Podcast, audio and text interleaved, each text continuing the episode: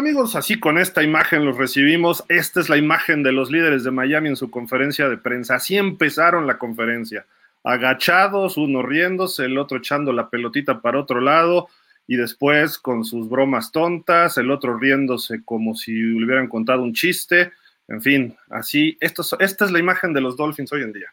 Bienvenidos al show de los Dolphins, amigos. ¿Cómo están? Un gusto saludarles un día tarde, pero bueno, es que estábamos demasiado tristes que vean las ojeras, los ojos rojos, este, ya, ya, ya ni podemos llorar más. Pero bueno, ¿cómo están? Los saludamos Fernando Ramírez, Leopoldo Ruiz, su servidor Gildardo Figueroa, familia Dolphins, México FinSop, pues tenemos, tenemos terapia. Largo, vamos a platicar largo de esa conferencia de prensa que más bien parecía un funeral. ¿Cómo estás, Fer? Muy buenas noches, ¿qué dices? Hola Gil Polo, Dolphins. Bien, aquí un gusto como siempre estar con todos este, vapuleados, ¿no? Obviamente después de lo sucedido el fin de semana, pero bueno, con, con el ánimo de platicar siempre de los Miami Dolphins, porque siempre se genera noticias, se genera polémica y bueno, se viene un nuevo inicio para Miami, turbulento, pero un nuevo inicio. Sí, hay, hay varios, varias frases que se quedan, ¿no? Pero bueno, ¿cómo estás, Polo? ¿Qué dices? Muy buenas noches. ¿Qué tal, Gil? ¿Cómo te va? Pues ya, primer show sin temporada oficialmente para nosotros. Eh, ya empiezan a, dar todo tipo de noticias, todo tipo de material, y ya es, es materia de análisis, materia de, de, crítica, sea constructivo o no, pero pues aquí la idea es, es desarrollar el tema y ver, y ver qué tanto puede salir de aquí, porque la verdad es que están empezando con el pie izquierdo. Pero ¿quién dice que no hay temporada? Todavía falta un partido. Ay, perdón, un tochito. Estos seis van a jugar, se supone, ¿no? Tenemos seis Pro Bowlers. No, no, no, se desanimen, todavía hay algo de los Dolphins por delante.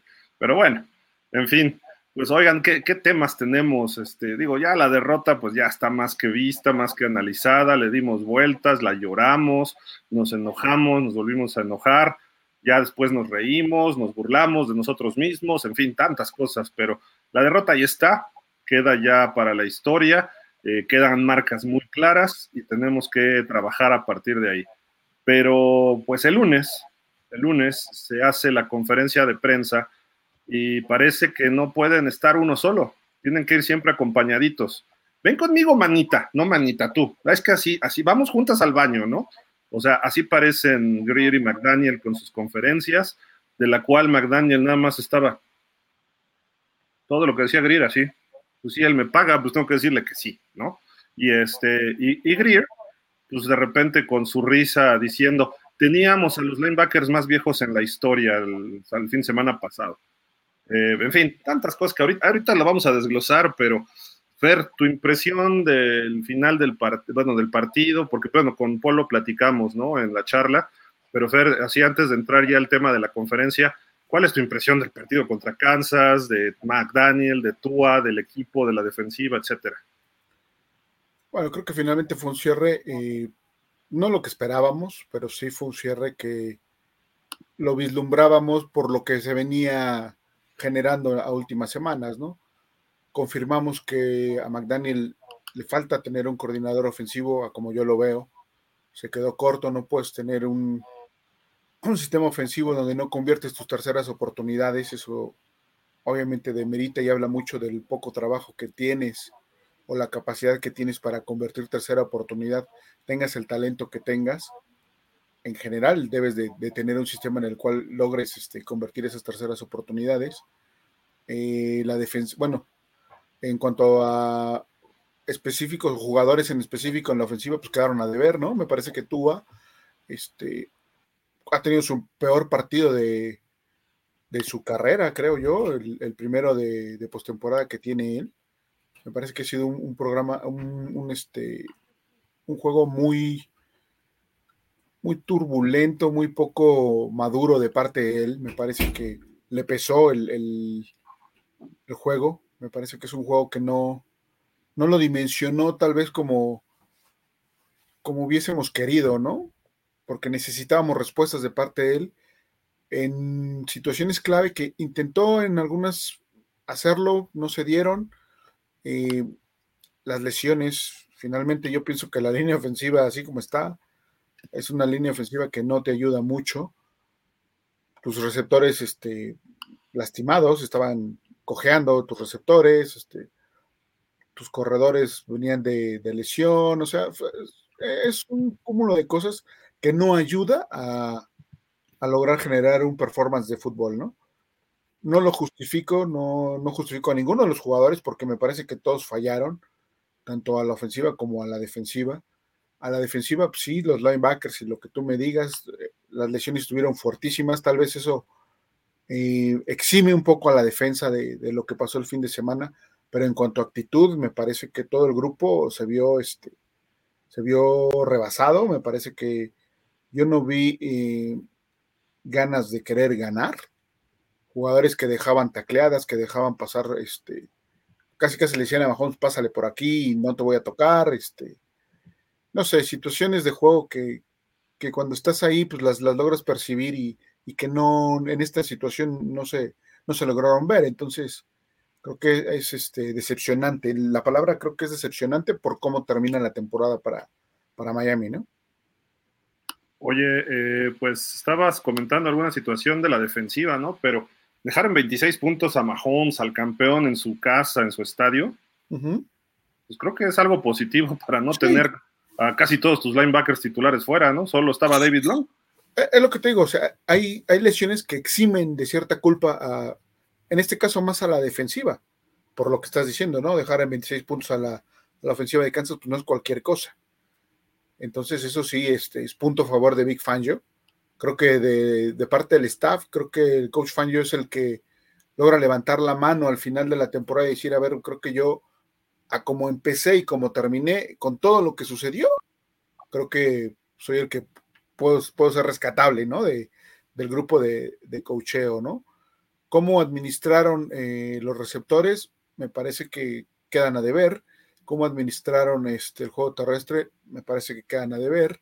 Cómo se administró el trabajo de los corebacks, pues se queda nuevamente a deber. Entonces, en general, el, el staff me parece que no hizo un buen trabajo. O sea, Creo que por ahí debemos de empezar eh, para darnos cuenta de que no nada más es el coreback el que está mal, o sea, hay un cúmulo de cosas, un alrededor que pues, también si no tienes al mejor, pero si por lo menos lo pones a competir o, vamos, no lo pones en el filo del precipicio desde la primera serie ofensiva donde tú te matas como metiendo castigos y paras tus dos primeros drives, bueno, el segundo fue la intercepción, pero previo a esa jugada hubo un castigo, ya era tercera y dos, hay un castigo, la vuelves tercera y largo y tienes que lanzar, ¿no? Tú mismo estás este, poniendo en la orilla del precipicio, a, si no a toda tu ofensiva, sí a tu coreback, ¿no? Y tu, core, y tu receptor de 50 millones de dólares te las deja caer también, como en otros partidos de, de, este, de suma importancia, o con los equipos de récord ganador, pues también le vamos sumando, ¿no? Entonces son gotitas que van llenando el vaso hasta que se derrama, ¿no? Y, no se pudo más. Eso, eso fue del partido y Polo, el martes, ayer, ayer nos enteramos que nuestro gran coreback Tua Tongoloa, al final del partido, Bill Pambolero, perdón la palabra a los que les gusta el fútbol soccer, pero se acerca a pedirle el cambio de jersey a Mahomes. Es algo que se está volviendo común en la NFL eh, para sus cuestiones de fundaciones y cosas así, luego los donan, etcétera. Pero Mahomes le dice, luego te mando uno, ¿no? O sea, ahorita no. Casi, casi, a ver, chamaco, eh, tuviste el juego en Frankfurt, ¿no? Como para pedir el cambio de, de jersey y vienes ahorita en el playoff cuando ni siquiera hiciste nada. Digo, no sé, no sé cuál sea tu impresión, Polo, pero parecía el fan de Mahomes, ¿no? Pues mira, obviamente se lo está pidiendo a un coreback que tiene dos Super Bowls en su haber, este, y que pues de alguna manera eh, eh, se podría decir que hasta le tiene cierta admiración, ¿no? Eh, no, no sé si sea criticable o no el que, el que se lo haya pedido.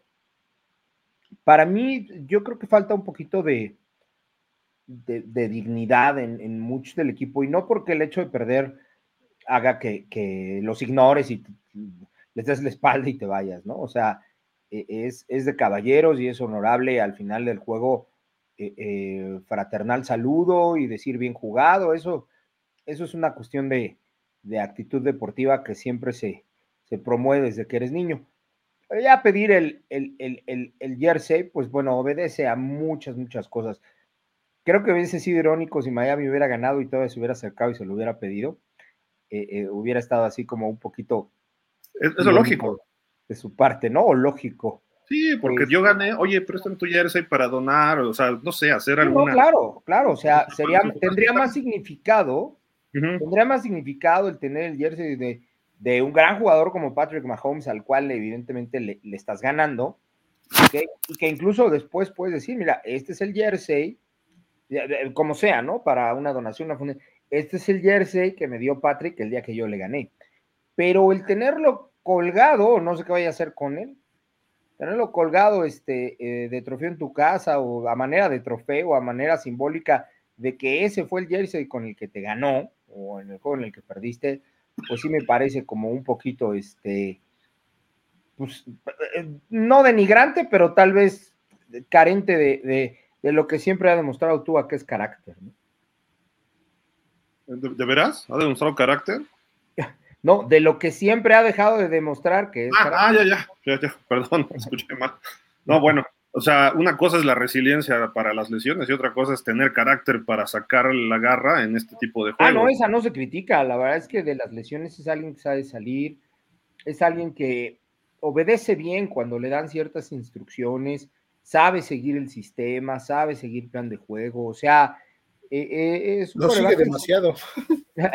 es un coreback que se alinea, se alinea a lo que le dicen, pero no aporta, no pone de, sí, digo, ya lo hemos hablado mucho, ¿no? No, no improvisa, no, no gestiona, no, no gestiona el juego a su manera, no tiene un sello, esa es la palabra que creo que lo podría definir, no tiene un sello distintivo, no, no, no, no tiene una, característica que, haga que, que, sientas que ese juego lo ganó Tua porque tiene, tiene su, su, su sello, su toque, ¿no? Eh, eh, cuando, por ejemplo, eh, Montana gana un juego, decías, no, pues este juego obviamente, al ver los highlights, al ver el juego, decías, no manches, o sea, Montana tiene todo lo Montana, o sea, es, Montana, me explico.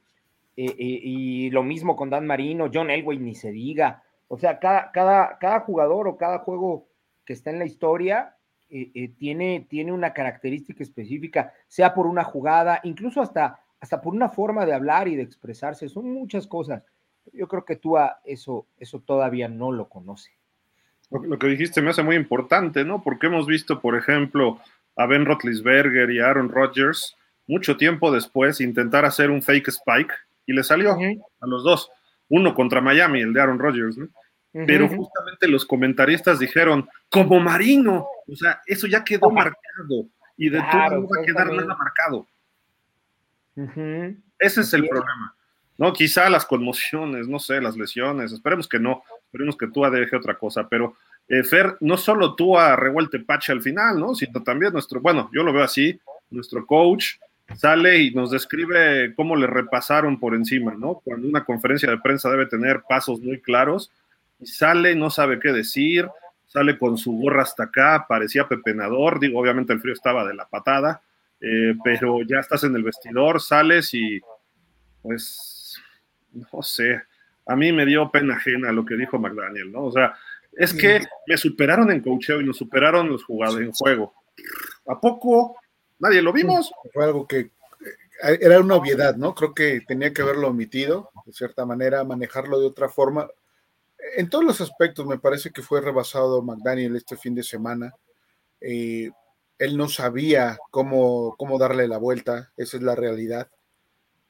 Eh, que lo haya manifestado, mm, me dice tal vez que eh, es una persona que diagnostica rápido dónde se equivoca y sabe dónde tiene que trabajar, ¿no? Como me decías tú, este, en corto, probablemente no era el lugar donde lo tenía que hacer. Probablemente sí, es cierto. Eso lo dejas para tu grupo, ¿no? Y, lo empiezas a trabajar. Y se expone, se pone vulnerable, más vulnerable de lo que le pasó el, mismo término de juego, me parece que, no lo vamos a ver, ¿no? O sea, estaba rebasado totalmente. McDaniel tiene que, tiene que reconfigurar porque desafortunadamente me parece que el coach se respondía él solo preguntas o vamos, lanzaba una jugada, vamos a ponerlo así, lanzaba una jugada y no le salió una vez, y como ya no le salió una vez, ya no la volvió a mandar, cuando realmente no sabes si fue un acierto defensivo, fue un error de tu jugador, si fue una simple coincidencia que esa jugada no salió, pero el coach asume que ya no le va a salir y la deja de mandar. Y eso modifica obviamente tu plan de juego. Así le pasa a McDaniel, se contesta a él antes de que le lleguen las respuestas de donde tienen que llegar. Y eso es lo que me parece que lo llevó a, colocarse en esa situación eh, previo al juego y obviamente después del juego, ¿no? No, de acuerdo, de acuerdísimo. Y, y, nada más, pues ahí busquen la conferencia de Sean McVay el domingo por la noche.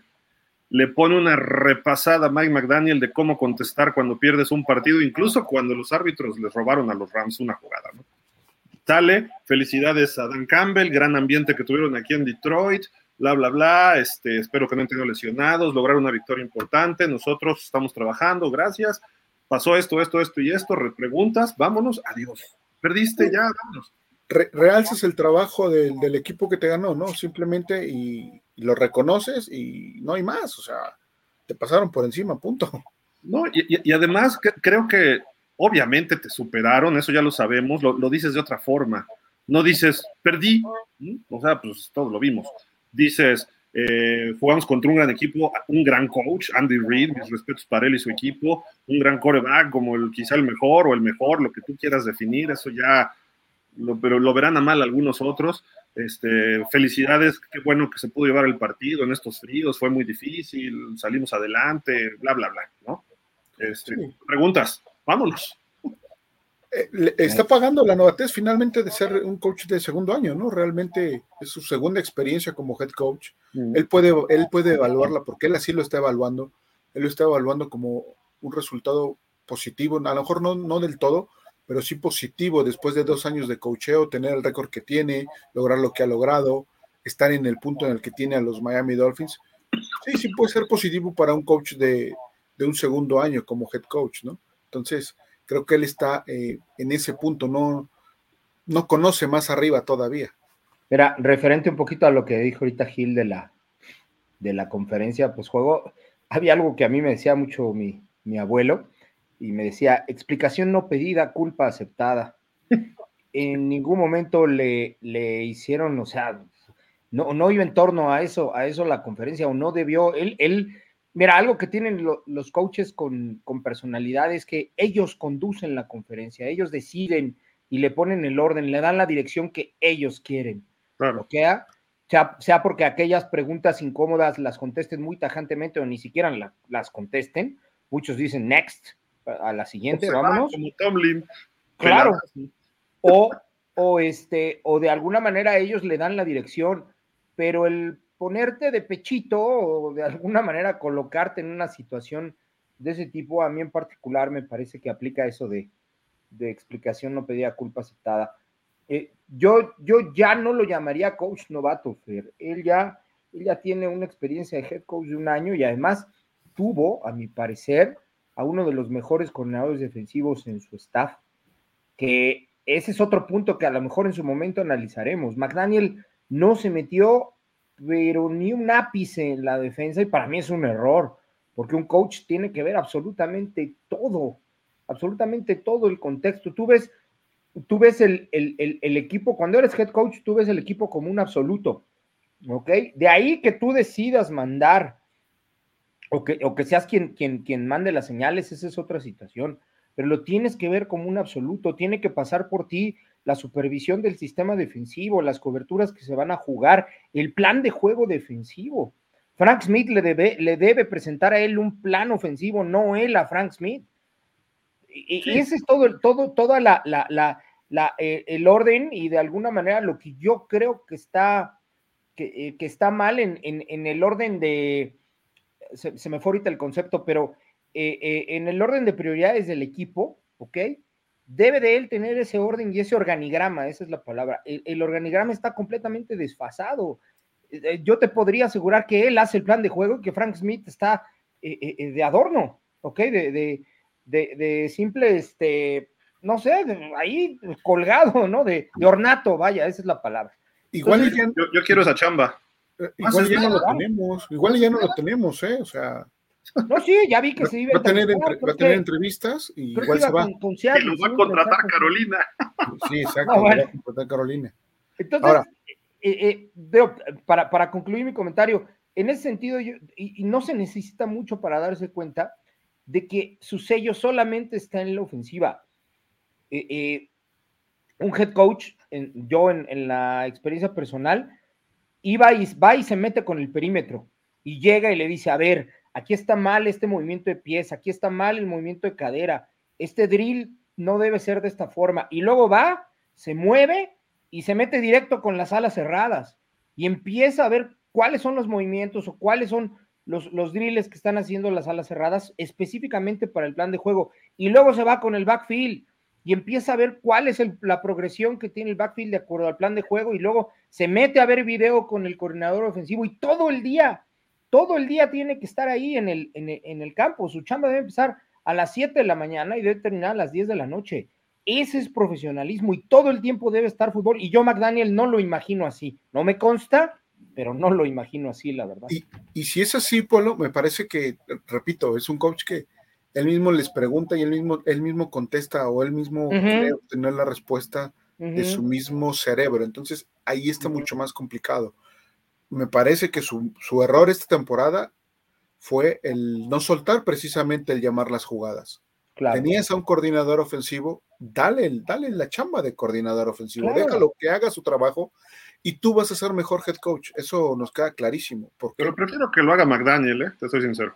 Bueno, pero a lo mejor no es el adecuado, Gil, pero sí debe de, creo que ahorita que él está empezando, ok, no es novato como hizo Polo, pero ahorita que él está en su segundo, va a ser su tercer año, me parece que era importante que esa parte se, consolidara en el equipo, que, estuviera establecida para poder de ahí ya sentar las bases ya bien fundamentales. Cuando estaba, cuando estaba Eric Bienemi en los Chiefs, mandaba él. Y Andy Reid, obviamente. No, no, no, mandaba Andy Reid, ¿eh? Mandaba Andy Reid. bien en mí, mandaba bien en mí. No, mandaba Reid siempre. Trae su menú de la carta de las hamburguesas, siempre. Ah. Sí. No, no, no, era lo mismo, era el pelele de Andy Reid, Eric Niemi. Por eso no le querían dar puesto de head coach, porque ni siquiera él participaba. Era como donde yo tengo conocimiento, él, él, él mandaba la señal. No, no, no, bueno, verbalmente, pero la jugada la escogía Andy Reid. Ah, ok, correcto.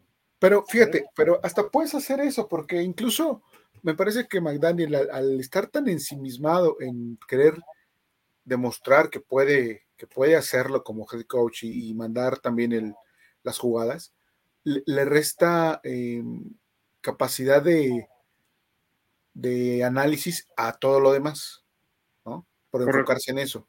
Entonces, eso limita de cierta manera el trabajo del equipo creo que si el coach lo hubiese soltado un poco, a lo mejor hubiésemos visto eh, jugadas más brillantes de parte de él en momentos clave. Claro. Sí, no, no, es que no puedes estar, en, o sea, hoy en día, fíjate, Holmgren era coordinador ofensivo, head coach y gerente de los Seahawks. Le quitaron la gerencia y después puso a quien mandar jugadas. Claro, él le decía, las 25 primeras son estas, el sistema de la costa oeste, ¿no? Y ya traías 25 jugadas preestablecidas sin importar la condición o circunstancia de la, del juego. Eh, entonces, pues, fueron quitando y no pudo. Sí llevó un Super Bowl a Seattle, pero ya no pudo más, ¿no? Eh, estamos hablando de un tipo que ya había ganado Super Bowls, un tipo que traía un largo historial de coordinador ofensivo de facto real con George Seifert, con los Niners, manejando corebacks de alto calibre, receptor, o sea, superestrellas. Estamos hablando de un Mike Shanahan, estamos hablando de Kyle Shanahan, a quien era este, el, patiño de, Kyle, era este Mike McDaniel. Entonces dices, a ver, ¿quieres copiar a tu jefe? Bueno, pues entonces quédate de coordinador ofensivo y diles, pónganme un head coach. No, yo que me quedo de coordinador y voy a ser el mejor coordinador.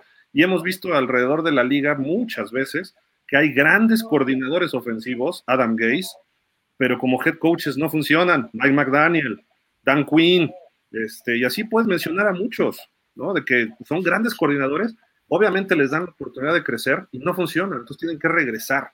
Y lo hacen muy bien ya como coordinadores, pero, en fin, o sea, digo, pues criticábamos a Brian Flores de que no se metía con la ofensiva, y este cuate la defensiva se la ignoró con Boyer, la ignoró con Fangio y la va a seguir ignorando hasta que alguien le diga, oye, pues también métete ahí, ¿no? Entonces no eres head coach. Sí.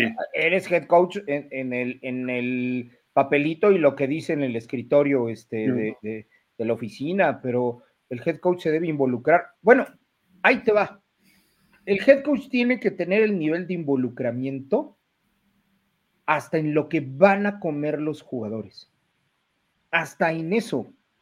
Yo, yo, yo de manera personal lo viví. El, head coach iba y escogía la dieta y decía esto van a comer y esto. en la NFL no, ¿eh? La NFL, ¿qué, comen? Denles una dieta balanceada y se acabó. Tampoco. Puede ser, pero. Tienes que delegar. O sea, es eh, mucho. sí, claro, claro, pero, lo, pero tienes que supervisar, ¿me explico? No, no, no, no sé. Son cosas que desconozco, pero por el perfil del, del, del individuo, creo que, que, no se mete a, nivel del detalle en cosas más que, más que en lo que va a mandar y yo creo que ahí, es, ahí ya pierdes, en mi punto de vista. Oye, bueno, no, el lunes en su conferencia le cuestionaron un poco del play calling y eso. Sí, Fer, perdón. Me parece que en la parte de no meterse a la defensiva, eh, a mí me gustó porque dejó trabajar a Fangio, ¿eh? o sea, le dijo, ok, coach, estudia la, casi casi le dijo, estudia la defensa, lo que tú mandes, va, lo hacemos, y creo que le dio resultado finalmente, ¿no? Aquí sí las lesiones acabaron con esa defensiva, o sea, porque llegamos a tener una defensiva top 5 previo a las lesiones de, de Phillips, ¿no? Cuando, cuando se lesiona Phillips es el, es el punto de quiebre de esa defensiva. Pero Fer, también hay mucho humo en la defensa que tenemos. Eh, un, jugador de, All Pro, de Pro Bowl solo hay uno de la defensa. All Pro es de la ofensiva. Eh, éramos top 5 cuando enfrentamos a todos los maletas pero cómo se comportó contra, nos hizo 400 yardas Buffalo, nos hizo 400 yardas Kansas, Todos. Baltimore nos acabó, o sea, generábamos menos turnovers. También está muy maquillado, o sea, si criticamos a tú hay que ser parejos, la defensiva es lo mismo. Big Fan no funcionó lo que se espera en su primer año. Quizá este segundo año debemos tener cosas mejores, si es que se mantiene este equipo, que eso va a ser un problema, ¿no? Pero ya platicaremos de eso pero yo creo que todo el equipo de Miami, sin excusa ni pretexto, ni nadie, ni que Fangio, ni que McDaniel, ni las cuatro mil y pico de yardas de Tua, ni que Tyreek Hill sea el mejor receptor de la liga, todo es maquillaje. No tenemos un equipo sólido, consistente. Hacia allá vamos. Tampoco estoy diciendo que seamos el peor de la liga, pero hacia allá vamos, falta. Y ahorita ya vienen otros problemas que ahora está el balón en las manos de Chris Greer y a ver cómo lo resuelve, porque ahora trae un broncononón y ahorita les voy a platicar rápido de su conferencia, porque este, hay bastantitos temas, ¿no? Primero, cuando empieza la conferencia, así se ven los dos. Uno cotorreando ahí con un periodista y el otro agachando la cabeza y señalando así como que pregúntenle a Grier y yo no, me, yo no estoy aquí, ni siquiera tengo una sudadera del equipo, ni siquiera soy el chistoso de toda la vida, ¿no? Entonces, así empieza la conferencia. Eh, pero cuando empieza, lo, primero que le preguntan es sobre Christian Wilkins y Connor Williams, y dice que Chris Greer, nuestra meta es mantenerlos a ambos. Dice, hemos tenido buenas charlas con Christian, hicimos un par de ofertas, no pudimos cerrarlas, permaneceremos en comunicación, pero se ganó el derecho a ser agente libre, que esa fue su frase en la conferencia, ¿no? De varios. Dice, le preguntaron, iniciaste esto en 2019, negociaste picks del draft, ¿crees que es un éxito? Y dice, es un poco la combinación de todo pero es el año 2 con Mike. O sea, los otros años fue el babotas de, de Brian Flores, ¿eh? No me echen la culpa. Él, fue el que la regó, ¿no? Ganamos 9 y 11 este año. Tenemos un buen roster. Si fue un éxito o no, eso se los dejo a ustedes para juzgarlo.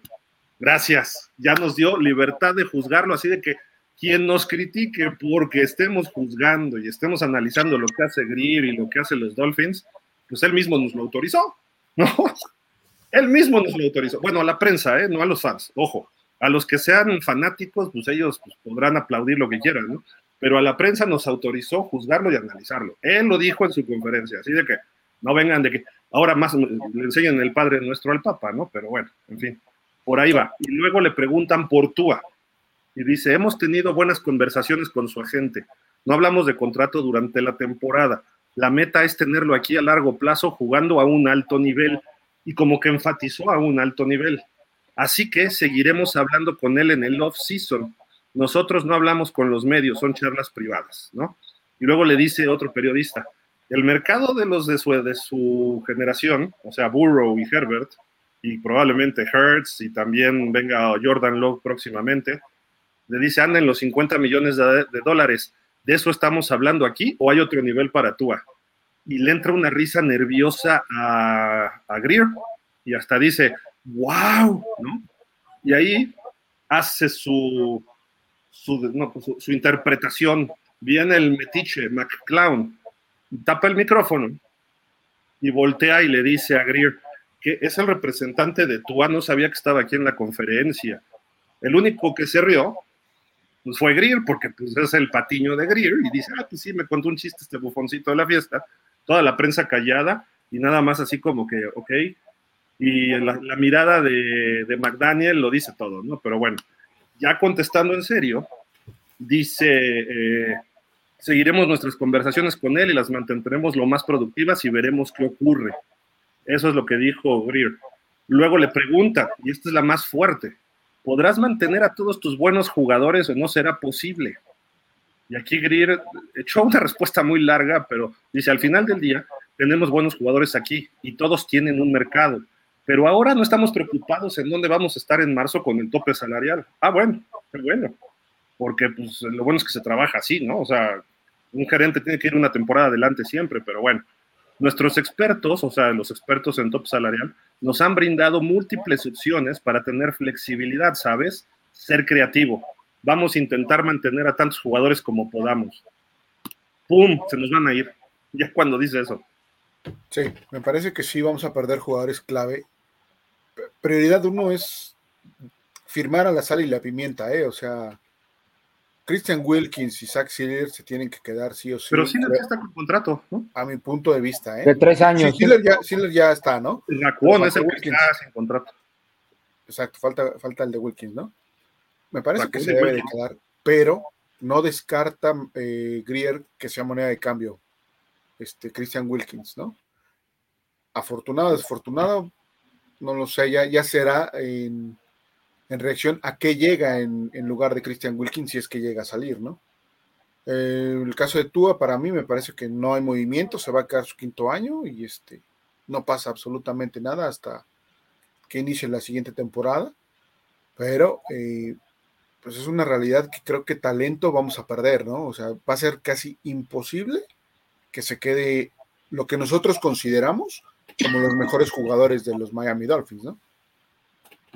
Sí, sin duda, sin duda. Y, y, y ahí no para, sigue la, conferencia, ¿no? Dice, ¿qué tan exitosa juzgas la temporada, aunque terminó en la ronda de comodines? ¡Pum! Dice, siempre es una pregunta capciosa. No, no es capciosa, es directa. No, no, no, hagas. Porque la meta es primero ganar el este de la americana, luego juegos de playoff y finalmente el Super Bowl. Nos quedamos cortos de esas metas. En el año 2 de Mike y su staff no están dando excusas. Tuvimos 12 o 13 combinaciones de línea ofensiva. Perdimos a todos nuestros edge rusher, nuestros linebackers, muy golpeados y frecuentemente nuestros corredores. Hicieron un trabajo fantástico a pesar de ello. Mucho mérito nuestros jugadores trabajaron, hasta dijo así, sus traseros para dar. Dice, perdónenme, por lo menos es decente, no como el otro, haciendo lo que le pedían los coaches, ¿no? Dice, hubo muchos éxitos en el camino de lo que estamos contentos pero al final del día lo que son nuestras metas vamos a, seguir trabajando para lograrlas. Mira, me gustó la respuesta de Grier. Sí. Más que las que daba McDaniel, ¿no? Digo, es un tipo con más experiencia, ¿no? Es que hubo mejoras, pero no conseguiste lo que necesitabas, ¿no? O por lo que ibas. O sea, sí mejoraste y ahí está. Y a pesar de todos los inconvenientes que hubo en la temporada, pero finalmente no conseguiste el objetivo. Me gusta que lo tiene claro me gusta que sabe que no lo consiguió, ¿no? Y que tienen que, trabajar en esa parte. Luego contestó algo parecido este McDaniel, ¿eh? pero bueno, dice sobre los preparadores físicos, le preguntaron, ¿pretenden hacer algo distinto? Algo así como lo de Tua con el Jiu-Jitsu. Y dice, tenemos uno de los mejores grupos en la NFL y si le preguntas a muchos agentes, tenemos retroalimentación de ellos y nos dicen que somos de los mejores en la preparación física y médico, ¿no? Se refiere fue uno de esos años que nos tocó tener lesiones y es parte del fútbol. Y ahí también le doy la razón, ¿no? Las lesiones de Chubb y de Phillips, pues fueron sin contacto, ¿no? Todas. Sí, quizá exceso de trabajo, algo falta de trabajo, el frío, la superficie, lo que quieras llamar, pero son, digamos, circunstanciales en cierta La de Ramsey también, ¿no? Ramsey, pues sí, porque fue desde el training camp, ¿no? Y solo. Solito. Luego McDaniel le preguntaron sobre las metas y dice, creo que no alcanzamos nuestras metas esta temporada, porque le hablaban del play calling, ¿no? Dice, así que el mandar jugadas no queda fuera de eso, como diciendo que lo va a estudiar. Veremos todo lo de la temporada, si utilizamos las lecciones aprendidas y lo que realmente significa mientras vemos hacia adelante. Bueno, qué bueno que lo piensen, ¿no? Pero ahorita es, eso es lo que ya tendrían que tener listo, no tardarse más, ¿no? Luego le preguntaron si su staff va a regresar en el 24. Ah, le dio un poquito la vuelta ¿eh? y no respondió directo. Dice, todo es justo, pero lo que estamos intentando es comunicarme con mis jugadores, como 50 y 70 muchachos, y luego nos reuniremos como coaching, este, bueno, como staff de coacheo, y analizar la temporada de una forma dolorosa, pero una forma productiva. Y eso es lo que hacen los staff sanos, sin importar si fue un éxito o un fracaso la temporada. Pero no contestó. O sea, bueno, o sea, ¿se queda todo o no? Digo, a lo mejor Frank Smith se va de head coach, ¿no? A Carolina. Eh, espero que a Bebel no nos lo quiten, espero que no se vaya Fangio. Se habla de que Welker puede irse a los Pats de coordinador ofensivo, pero en fin, son otros detalles, ¿no?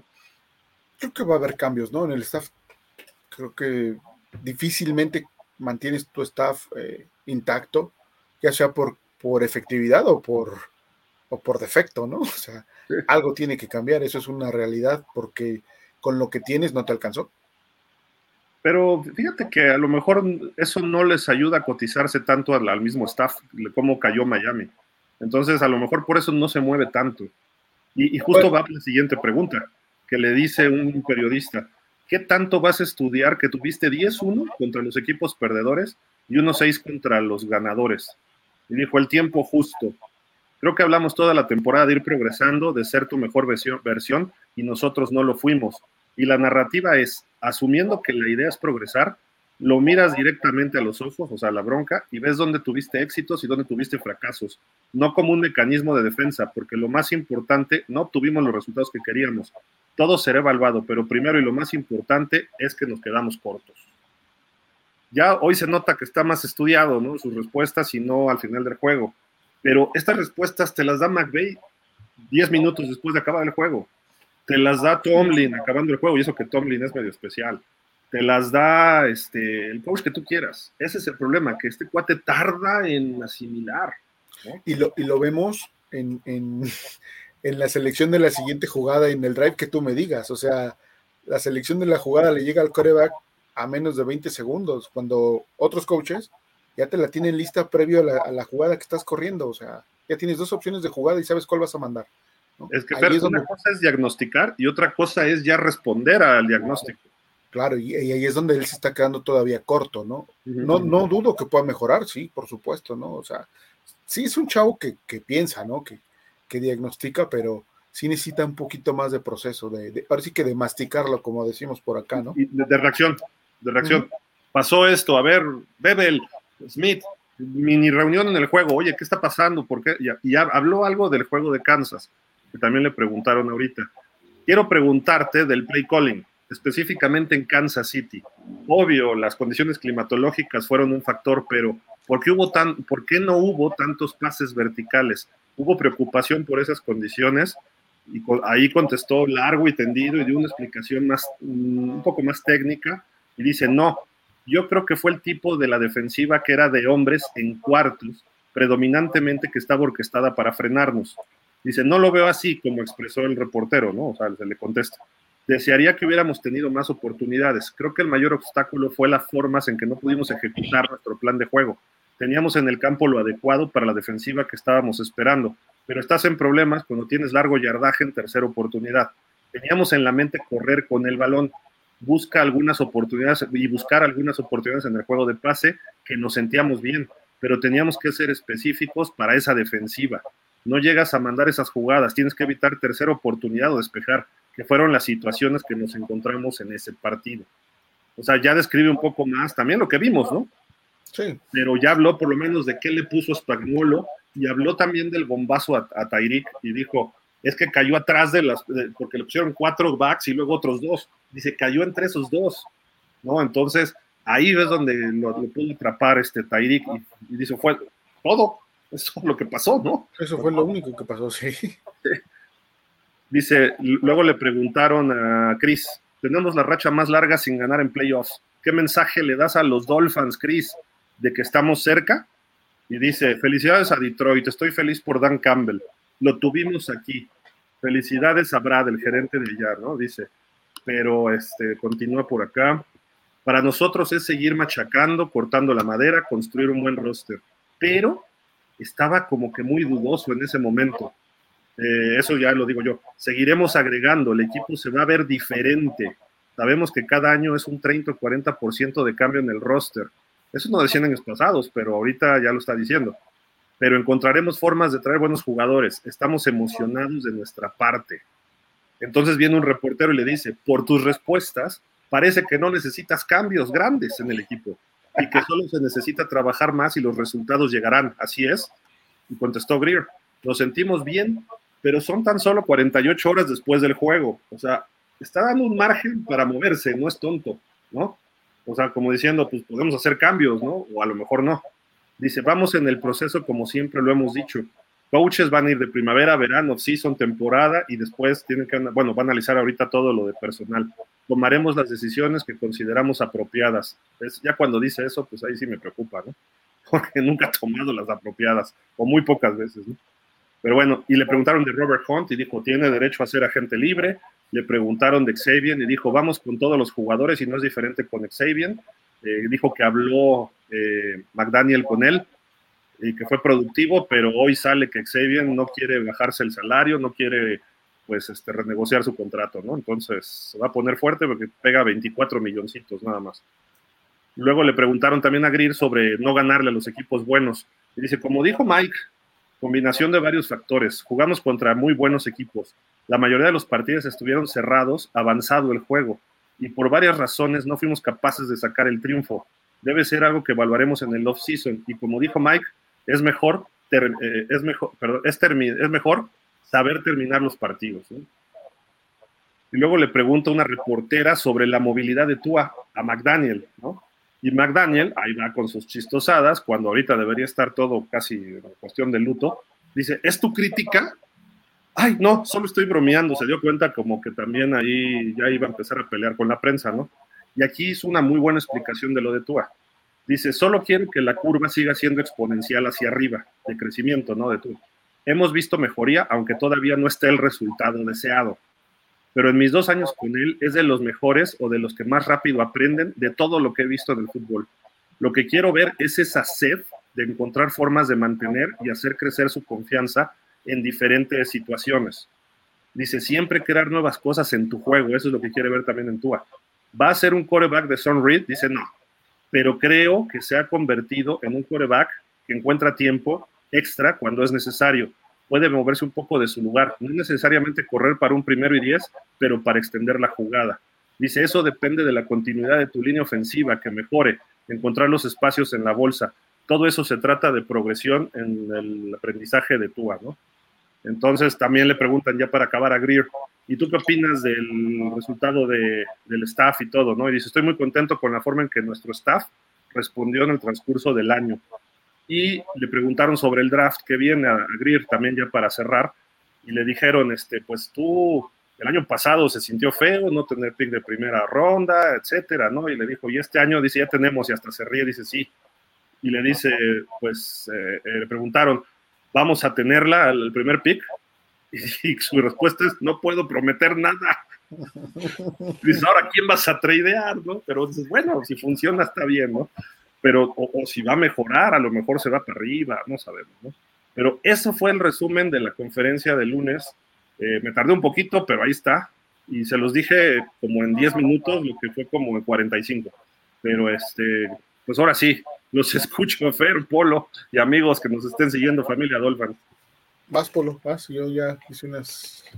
Pues mira, creo que responde lo políticamente correcto, en muchos sentidos eh, se alinea a lo que un gerente o a lo que la mayor parte de los gerentes pudieron haber considerado. Creo que es mesurado en sus respuestas, eh, eh, no promete nada, no, no, eh, no especula sobre nada, o sea, se mantiene al margen en la mayor parte de los, de los temas que, que ahorita comentaste, Gil, que le fueron, que le fueron preguntando, ¿no?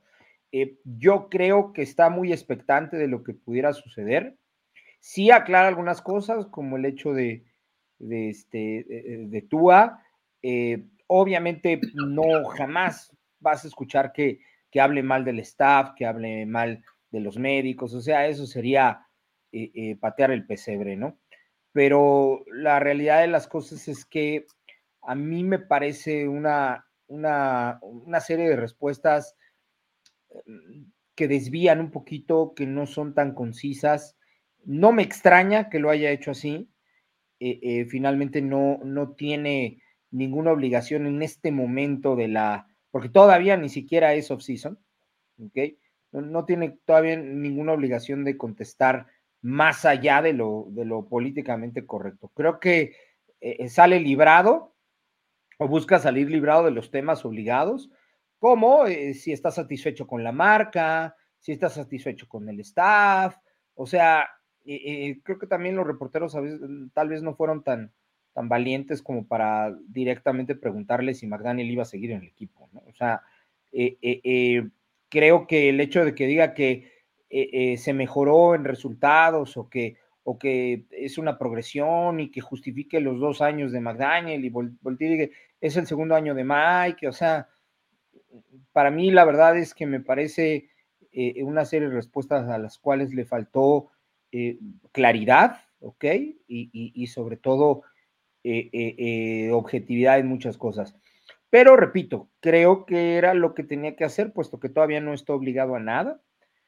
Y, y, pues bueno, la verdad es que me dejó un sinsabor, no me sumó nada, no me deja claro más que el hecho de que va a haber cambios por ahí menciona que, los equipos tienen de un 30 a 40% de, este, de cambios cada año.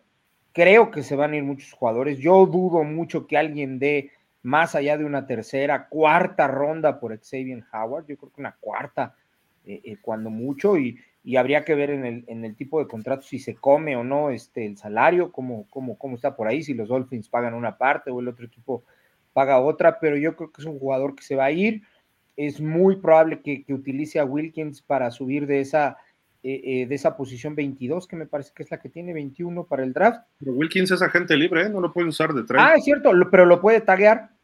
Yo creo que le puede dar la, la, la, la este, llama?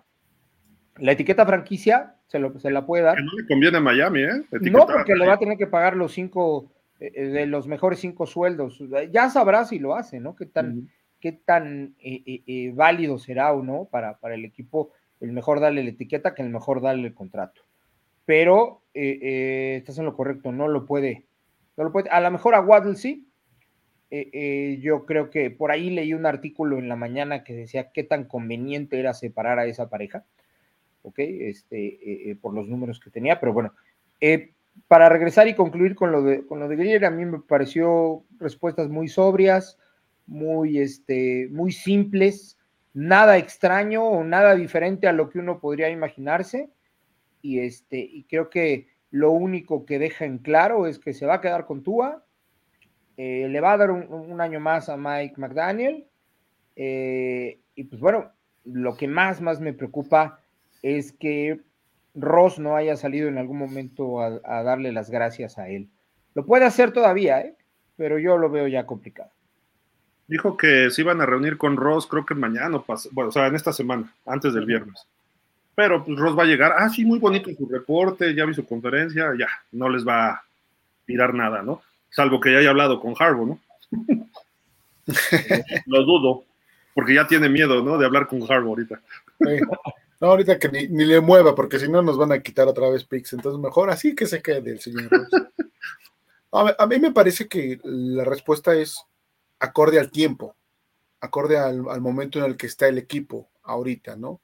No puedes este, empezar a prometer cambios cuando todavía a lo mejor no haces la evaluación del personal eh, de forma individual, ¿no? No dudo que el coach ya empezó a hablar con algunos de ellos y probablemente con todos o a todos les está pidiendo eh, formar el grupo, ¿no? O a la gran mayoría. esos que tienen los grandes contratos, es de, sabes lo que tenemos aquí, eh, es bueno lo que tenemos aquí, pero lo podemos mejorar, pero sí y solo sí, ustedes están dispuestos a renegociar sus contratos, ¿no?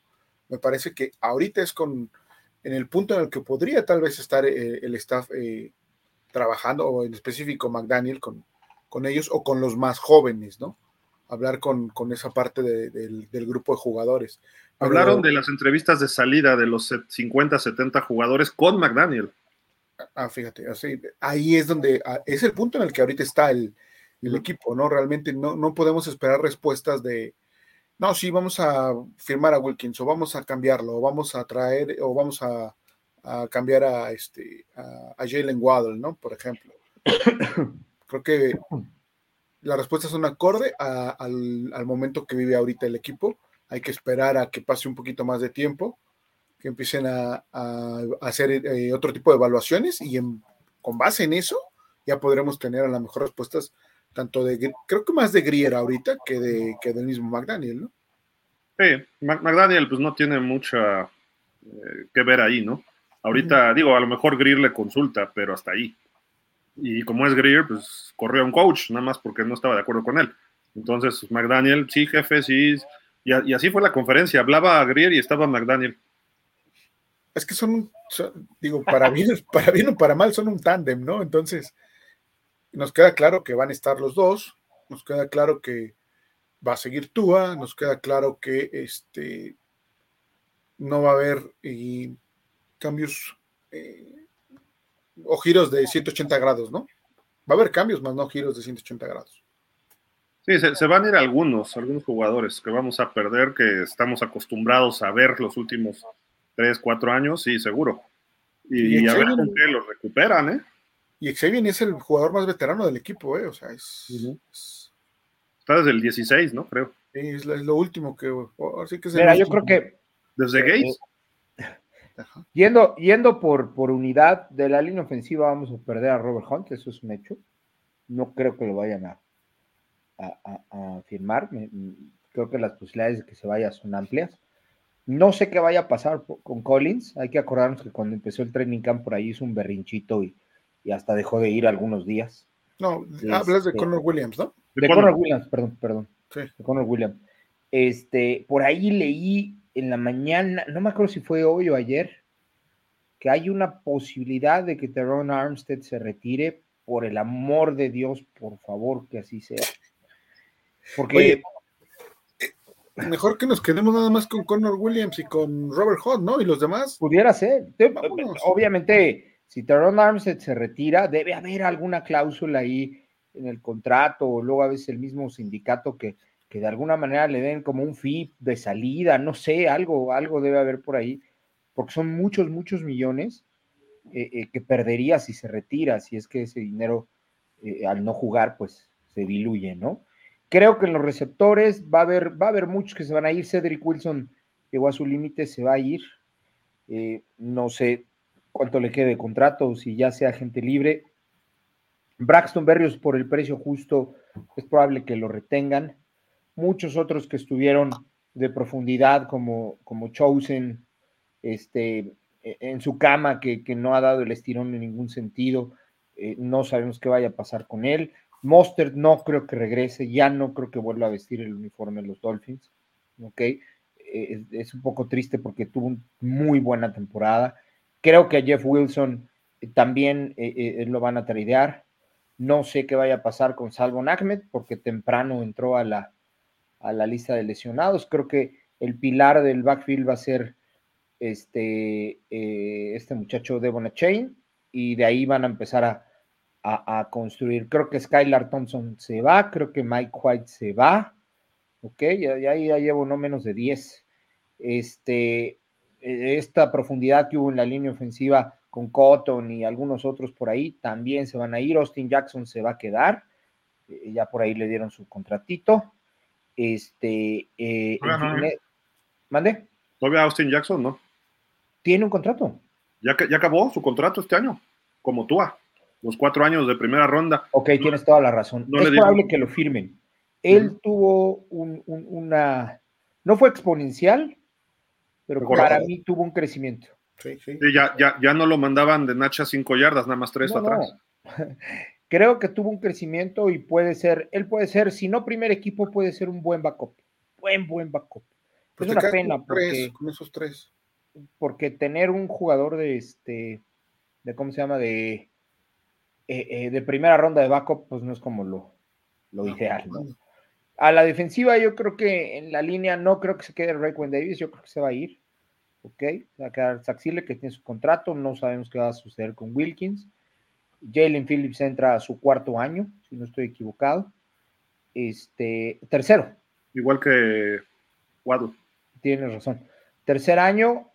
Bueno, sí, este, van al cuarto, de hecho. O sea, sí, este va sí, al cuarto. igual que Waddle. Ajá. Puedes verlo durante el año su extensión. Claro, exactamente, pero todavía te va a dar este 2024. Ujú, Bradley sí. Chop está bajo contrato.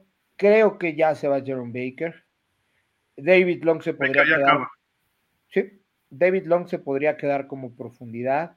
Jalen Ramsey está bajo contrato. Kader Kohu se va. Need Needham se va.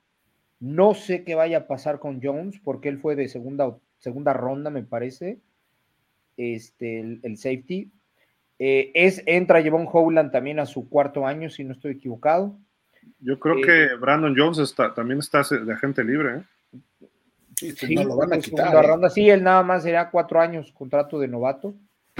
Este, eh, eh, toda la profundidad, a mi parecer, se va en el backfield. Eh, eh, creo que se va a quedar Howland. Eh, Dishon Elliott tiene un área de oportunidad, pudiera tal vez quedarse. Y Xavier Howard van a buscar obtener una cuarta, una tercera, algo por ahí. Yo creo que él tampoco lo vamos a ver vistiendo el uniforme de los Dolphins. Entonces, a grosso modo, ahorita creo que hablé de unos 15. tal Ahí, les van rapidísimo todos los agentes libres este año. ¿Mm? Braxton Berrios, Robbie Chosen, Chase Claypool, River Craycraft, Cedric Wilson. Ala cerrada, Tyler Croft. Línea ofensiva, Jonathan Harrison, que entró de relevo, eh, Robert Hunt, Robert Jones, Kendall Lamb y falta Connor Williams porque estaba en la inactivos. En la defensiva, Raquan Davis, Dashon Hand y Christian Wilkins. Linebacker, todavía a Jerome le queda un año, ¿eh? A Baker. Eh, Calvin Monson nada más, todos los demás están bajo contrato, excepto Van Ginkel, que firmó por uno. En la defensiva, bueno, todo el mundo va a estar feliz y va a pegar de gritos. Eli Apple, Justin Bethel, Elijah Campbell, que creo que es bueno en equipos especiales. De Sean Elliott también es agente libre. Eh, Brandon Jones, agente libre, y Nick Needham. Y equipos especiales, Jake Bailey también. Claro, mínimo También. unos 15, 18 jugadores de los que acabas de mencionar, eh, eh, que ya obtienen su, su- su libertad, eh, eh, ya no van a ser firmados nuevamente, eh, para poder buscar eh, eh, eh, talento fresco o diferente.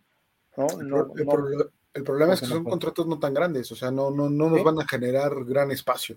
¿no? Sí, sí, sí. Hay que acordarnos que, que aunque un jugador esté bajo contrato, el equipo lo puede cortar, ¿eh? O sea, eh, puede agarrar y decir, lo corto, punto. Pero te cuesta al, al tope salarial, que ese es el problema de Miami. Tendría que absorber Sí, esa- mucho dinero esa- muerto. esa, esa condición. En el caso de Baker, a lo mejor busca un trade. No sé quién pudiera ir por él. No, no, no. Baker y Ogba pueden ser sujetos a trade. Si Xavier Howard no quiere renegociar también, eh, creo yo que por ahí pudiera estar. Ogba casi está cantado, ¿eh? Que, o lo cortan, y creo que ya tiene 4 millones al top salarial. Ajá. Después, Ajá. y, y sí cobra más, entonces dices ya. Este, y, y- y no por mala onda, porque ha tenido buenas cosas, pero Baker a lo mejor lo puedes tradear. La bronca es que se lesionó y nadie sabe cómo va a regresar, ¿no? Pero, pero hay que, hay que ver. Eh, ¿Y qué otro les dije? Este. Ay, bueno, ahorita me. Xavier. Xavier, Xavier creo que va, va a haber problemillas ahí. Pero lo que es un hecho, el que tiene que renegociar, Fer, se llama, le dicen el chita. Sí, sí, por supuesto, porque después de lo que dejó caer en esos partidos importantes, no puedes tener el cinismo de cobrar lo que estás cobrando. Realmente, ¿no? O sea, Oye, por, por ahí viene el grupo Dolphins México FinSop. Alguien propuso, y me suena inteligente, hacer un trade por el Chita. también es, un- es una opción. Es una Te opción. pueden dar, te, te dan, yo creo que te dan una primera y una segunda por él sin ningún problema. Puede ser. Sí. La cosa es que ya está medio pegándole a los 30. Mira, un trade por el Chita más tu primera selección eh, eh, eh, del siguiente draft, te ayuda, te ayuda a brincar sin ningún problema a los 10 primeros lugares del draft. Pero, pero ahí sí prácticamente estás iniciando un nuevo proyecto, porque el proyecto actual sin, sin Tarek Hill no, no va a funcionar. ¿Le apuestas a Waddle? Ofensivamente a hablando. Waddle? ¿Cómo? ¿Le apuestas a Waddle como cuando yo No, ¿cómo? Waddle, Waddle le pegas y se rompe. O sea, ¿Eh? para mí Waddle es el que se tiene que ir. ¿eh? O, o te vas por un receptor en segunda ronda. Por, Waddle, un- por Waddle no te van a dar una primera, Fer. No, no, pero necesitas un receptor de, ¿Quién de sabe de. Waddle, eh? A lo me- ¿Eh? O sea, un receptor de tres temporadas de mil yardas. Eh, sí, Sí, se sí. rompe rápido. Imagínate si estuviera sano. Tendría 1300. problema es que no es- 1400. O sea, ¿tú El crees que si das a Waddle y tu primer pick del 2024 puedes entrar a los 10 primeros lugares del draft? Chicago ¿Con se podría interesar. Pero ¿con qué objetivo? Y por un coreback. Es que, es No. que no están buscando eso. No, no No va van a estar buscando eso.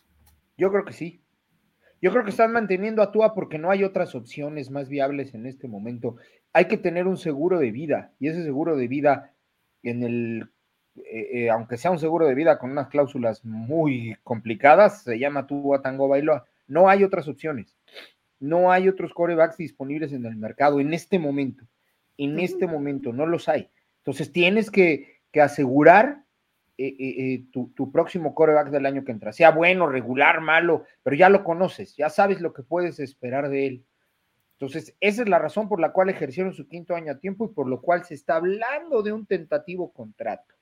Pero eso no quiere decir, o más bien, cometerías un grave error si nuevamente vuelves a poner todos los huevos en una canasta respecto de tu posición de coreback. Bueno, lo del contrato es, este año. pero lo del contrato es este, digamos que filtración, porque realmente Sí, el no, equipo no por eso nada de, o sea, de contrato, ¿no? Ahí está eh, quinto año, no es hay un más. supuesto. Sí, exacto. el- lo que están hablando del contrato es lo que se supondría o lo que se debería. De eso, de hecho, en inglés le, llaman este, the Dolphins should offer. eh, Es lo que dicen. Es una probable, eh, es una suposición de lo que se especula, ¿no? De lo que los re- reporteros eh, piensan que, que- en determinado momento podrían ofrecerles llegado el, el asunto. Pero repito, poner todos los huevos en una canasta nuevamente en tu posición de coreback, a mi parecer, sería un gran error. hay que esperar los tiempos para llegar a ese punto de, de qué se va a cambiar y qué no se va a cambiar. Todavía no es el, el tiempo en cuanto Pues a... el draft está a dos meses y medio, tres, Fer. Sí, pero, pero tienes un mes todavía para hacer las evaluaciones. Si tú quieres de los jugadores, ver cómo vas a, vas, vas a lograr firmar algunos, otros no, las negociaciones, todo eso. Llegando a ese punto, entonces sí ya podremos a lo mejor eh, hacer un análisis más en, en específico sobre, sobre esa situación con algún jugador clave, ¿no? Ha- Habló algo interesante este McDaniel, ¿no? De que Tua no puede ser algunas cuestiones, un quarterback de Son Reed. Y eso como que abre la puerta para pensar en un Russell Wilson o abre la puerta para pensar en Justin Fields. Que son los dos que pudieran estar, pero los dos sería vía trade. Y te costaría más o menos lo que Tua te va a costar. O sea, si le vas a pagar a Tua, págale alguno de ellos para que puedas hacer un esquema ofensivo mucho más abierto. Y, y- y él lo dijo, Tua no te va a ganar un primero y diez por tierra. Y Ahí bueno, sí. estamos... ¿Eh? Perdón, perdón, perdón. Sí, sí, sí, sí, no, dime, dime, dime. Ahí sí cabe el Chita, por ejemplo, ¿no? Correcto. Para ir por Justin Fields, Para ir por Justin Fields o no, por estás Russell perdiendo. Yo creo que si, si mandas a, a Tyreek Hill a los osos, este, para obtener a Justin Fields, está muy desproporcionada la negociación. Pero es que, ¿qué Para te va a pedir? ¿Qué te va a pedir Chicago? Para ellos, dice. sí, pues le va a tirar pases en juegos importantes.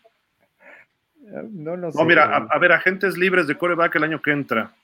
Kirk Cousins, Ryan Tannehill, Jacoby Brissett, Tyrod Taylor, Marcus Mariota, Sam Darnold, James, James Winston, Drew Locke, Baker Mayfield, Garner Minshew, Teddy Bridgewater, Tyler Huntley, Joe Flacco, Joshua Dobbs, bueno, aquí ya creo que ni para qué los menciona. Carson Wentz, Fuera del Mm. primero. por ahí pudiera ser Sam Darnold o este, Baker Mayfield, o te traes a Minshew de reserva, ¿no? De, a Minshew de reserva, sí, puede ser. Sa- Sam Darnold también de reserva, así como está en San Francisco. Y aún así, y aún así seleccionas coreback en el draft. Sí, claro. No, no, no. Sí. Porque Sam Darnold sí, que sí. Sam Darnold entra con Tua y entre los dos lo sacan, ¿eh? Yo de todos modos iba por un coreback en el draft. Yo también. Pero bueno, a ver qué te queda. Por Sí, ahí o sea, no- no va a ser. varios mock draft y Bo Nix no aparece ni en la primera ronda, ¿eh? Ni JJ McCarthy. En varios mock drafts de especialistas. Entonces, Miami que le toca la 24. ¿24? ¿Dijimos? Sí, ¿verdad? No, ¿no? No, 20, 20, 22, ¿no? 21. 21, 22 por ahí. Sí. Entonces, pudiera tocarte un coreback. La gran pregunta es, ¿va a jalar el gatillo el señor Chris Greer? La respuesta la sabemos, ¿no? Ahora, Es que- si, si- si- a Tua no le da su extensión, Fer, entonces sí lo puedo creer. Sí, claro. Sí, sí, sí, si no le dan la extensión, sí, es, es muy viable, ¿no? Yo, yo- ¿Cuál era la condición contractual de Aaron Rodgers cuando Green Bay seleccionó a Jordan Love? Le acaban de dar un contrato, ¿no? Sí, traía tres años, una cosa así más todavía. Ok, y, y jugó cuatro años, o sea, Jordan Love comió banca tres, Tres. creo. O sea, o sea, mm, tenía un contrato fresquecito todavía Aaron Rodgers. Pero es que la situación de los Packers es, es- es muy atípica, ¿no? Porque nunca han padecido de, de coreback, o sea, Pudiera ser, ¿no? Porque han sido inteligentes en, el sentido de ir, bien. de, de- de- ir, de ir previniendo. Es que, ese, es que eso es lo que hace también el draft, este, eh, Fer. Sí, prevenir, pensar a futuro. Eh, eh, por ejemplo, tuvimos un, le dimos a- a- al clavo con Devon Chain, pero sigo sin explicarme la selección de Cam Smith. O sea, eh, eh, fue un desperdicio de segunda ronda, Teniendo a Dawan Jones, el taclezote. teniendo a Dawan Jones. y es el que No. menos jugó de, de- del draft, este, fue este Cam Smith, ¿no? Y Dawan Jones jugó de maravilla ¿eh? con Cleveland. Claro.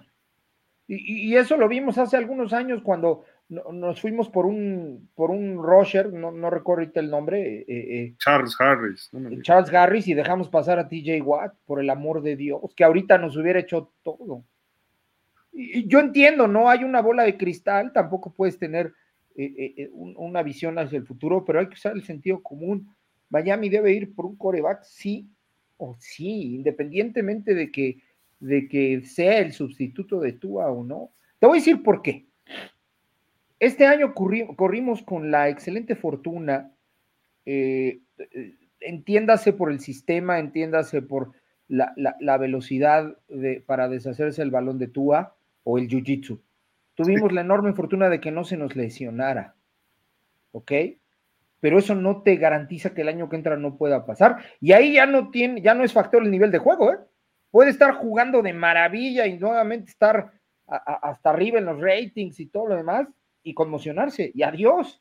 Uh, te puede pasar lo de Rodgers. O sea, O primero te puede pasar lo de ¿no? O exactamente. sea. Exactamente. Y si no fuiste lo suficientemente preventivo para tener atrás a alguien de calidad, no a Mike White, por el amor de Dios. O sea, no, tienes que Él está tener para un juego y se acabó, ¿no? O sea, tan, tan. Exactamente. Tienes que- traer un coreback, no solo por la competencia, sino pensando en que a lo mejor, vamos a poner que a Tua le dan sus cuatro años.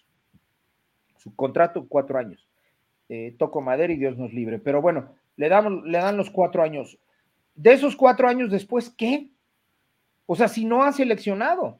Y, y- y- más que hay unos, hay unos años en los que los drafts no traen buenos corebacks. A uno, si acaso. Este año, cuando menos hay cinco o seis. Necesitas dos dedos de frente como para no seleccionarlo. En alguna ocasión le preguntaron a Chris Greer, ¿no? Si era bueno seleccionar siempre un coreback y lo dijo que sí, dice, cada año tienes que selec- seleccionar un coreback, ¿por qué? Porque no sabes cuándo te va a llegar eso. Pero no en séptima ronda, Fer. Eh, bueno, dependiendo Bueno, a, a San Francisco le salió, ¿no? a lo que tienes y a tus necesidades, ¿no? Obviamente. Digo, pu- puedes escogerlo en segunda, tercera, cuarta, quinta, sexta o séptima, no tienes que quemar tu primera. Estoy Claro. de acuerdo en eso. Y puedes seleccionar un coreback siempre, Pero bueno, el año pasado teníamos cuatro picks y hace dos teníamos también limitado por los trades. No había forma. debes agarrar un coreback y alto. O sea, porque hasta en la segunda ronda hay corebacks capaces este año. Casi, casi estamos diciendo que la primera ronda de Miami va a ser un coreback. ¿no? Debería, No sonaría, no sonaría lógico de cierta manera. debería pase. ver, pero Por eso debería que pase. Probablemente no, porque igual ese primer pick no lo vamos a tener. A ver, Ya lo dijo, ya lo dijo Chris. bueno, no les garantizo nada. ¿no? O sea, a ver, yo, ser. yo Borro, yo Borro firmó este año el contrato más alto para un coreback. Previamente tuvimos a Justin Herbert firmando un contrato también muy elevado, arriba de 250 millones. ¿Cre- ¿Creen que los Chargers o los Bengals seleccionen coreback? No, A lo mejor sí, pero en una ronda alta. sí. pero fíjate, ya seleccionaron a uno que es, el- ¿cómo se llamaba el que jugó Eh, Browning? Y este cuate tiene los récords del Pac-12 No, lo hizo muy bien. y, y- estaba Burrow y lo trajeron.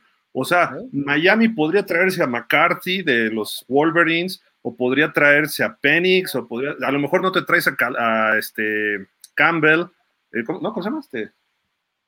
Ay, el Caleb, Caleb Williams, perdón. Ah, Caleb Williams este, o Drake May, que son el top, ¿no? Y el chico de Daniels de LSU.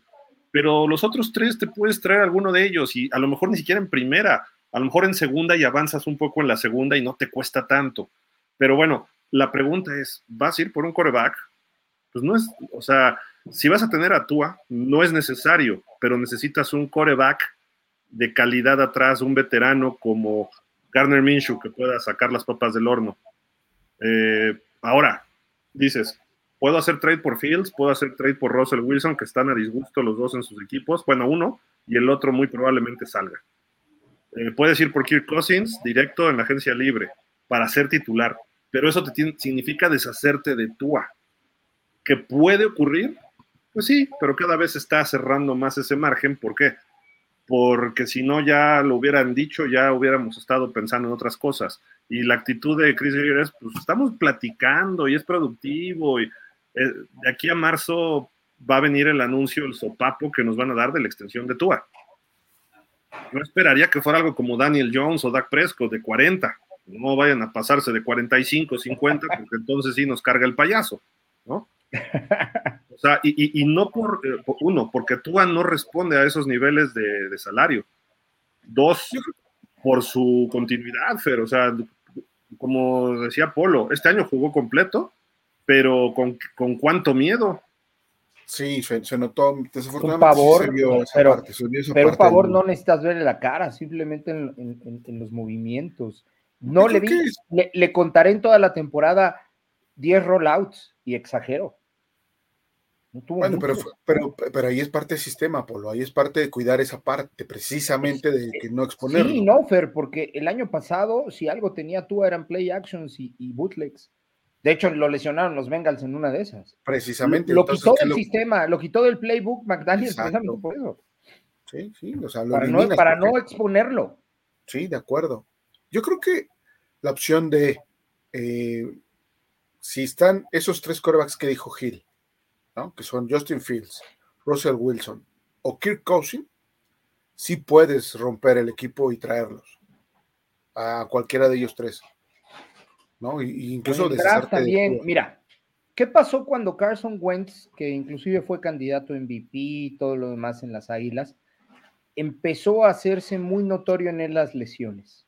Se trajeron a Jalen Hurts y conservaron a un primera ronda. Doc Peterson confirmó, eh, conservó un primera ronda como Carson Wentz en su tercer año, si no estoy equivocado, que era su tercer año, y lo mandó a la banca y puso a Jalen Hurts. Y eso le costó la chamba porque él quería quedarse con Wentz. haya sido como haya sido, finalmente le, funcionó al equipo.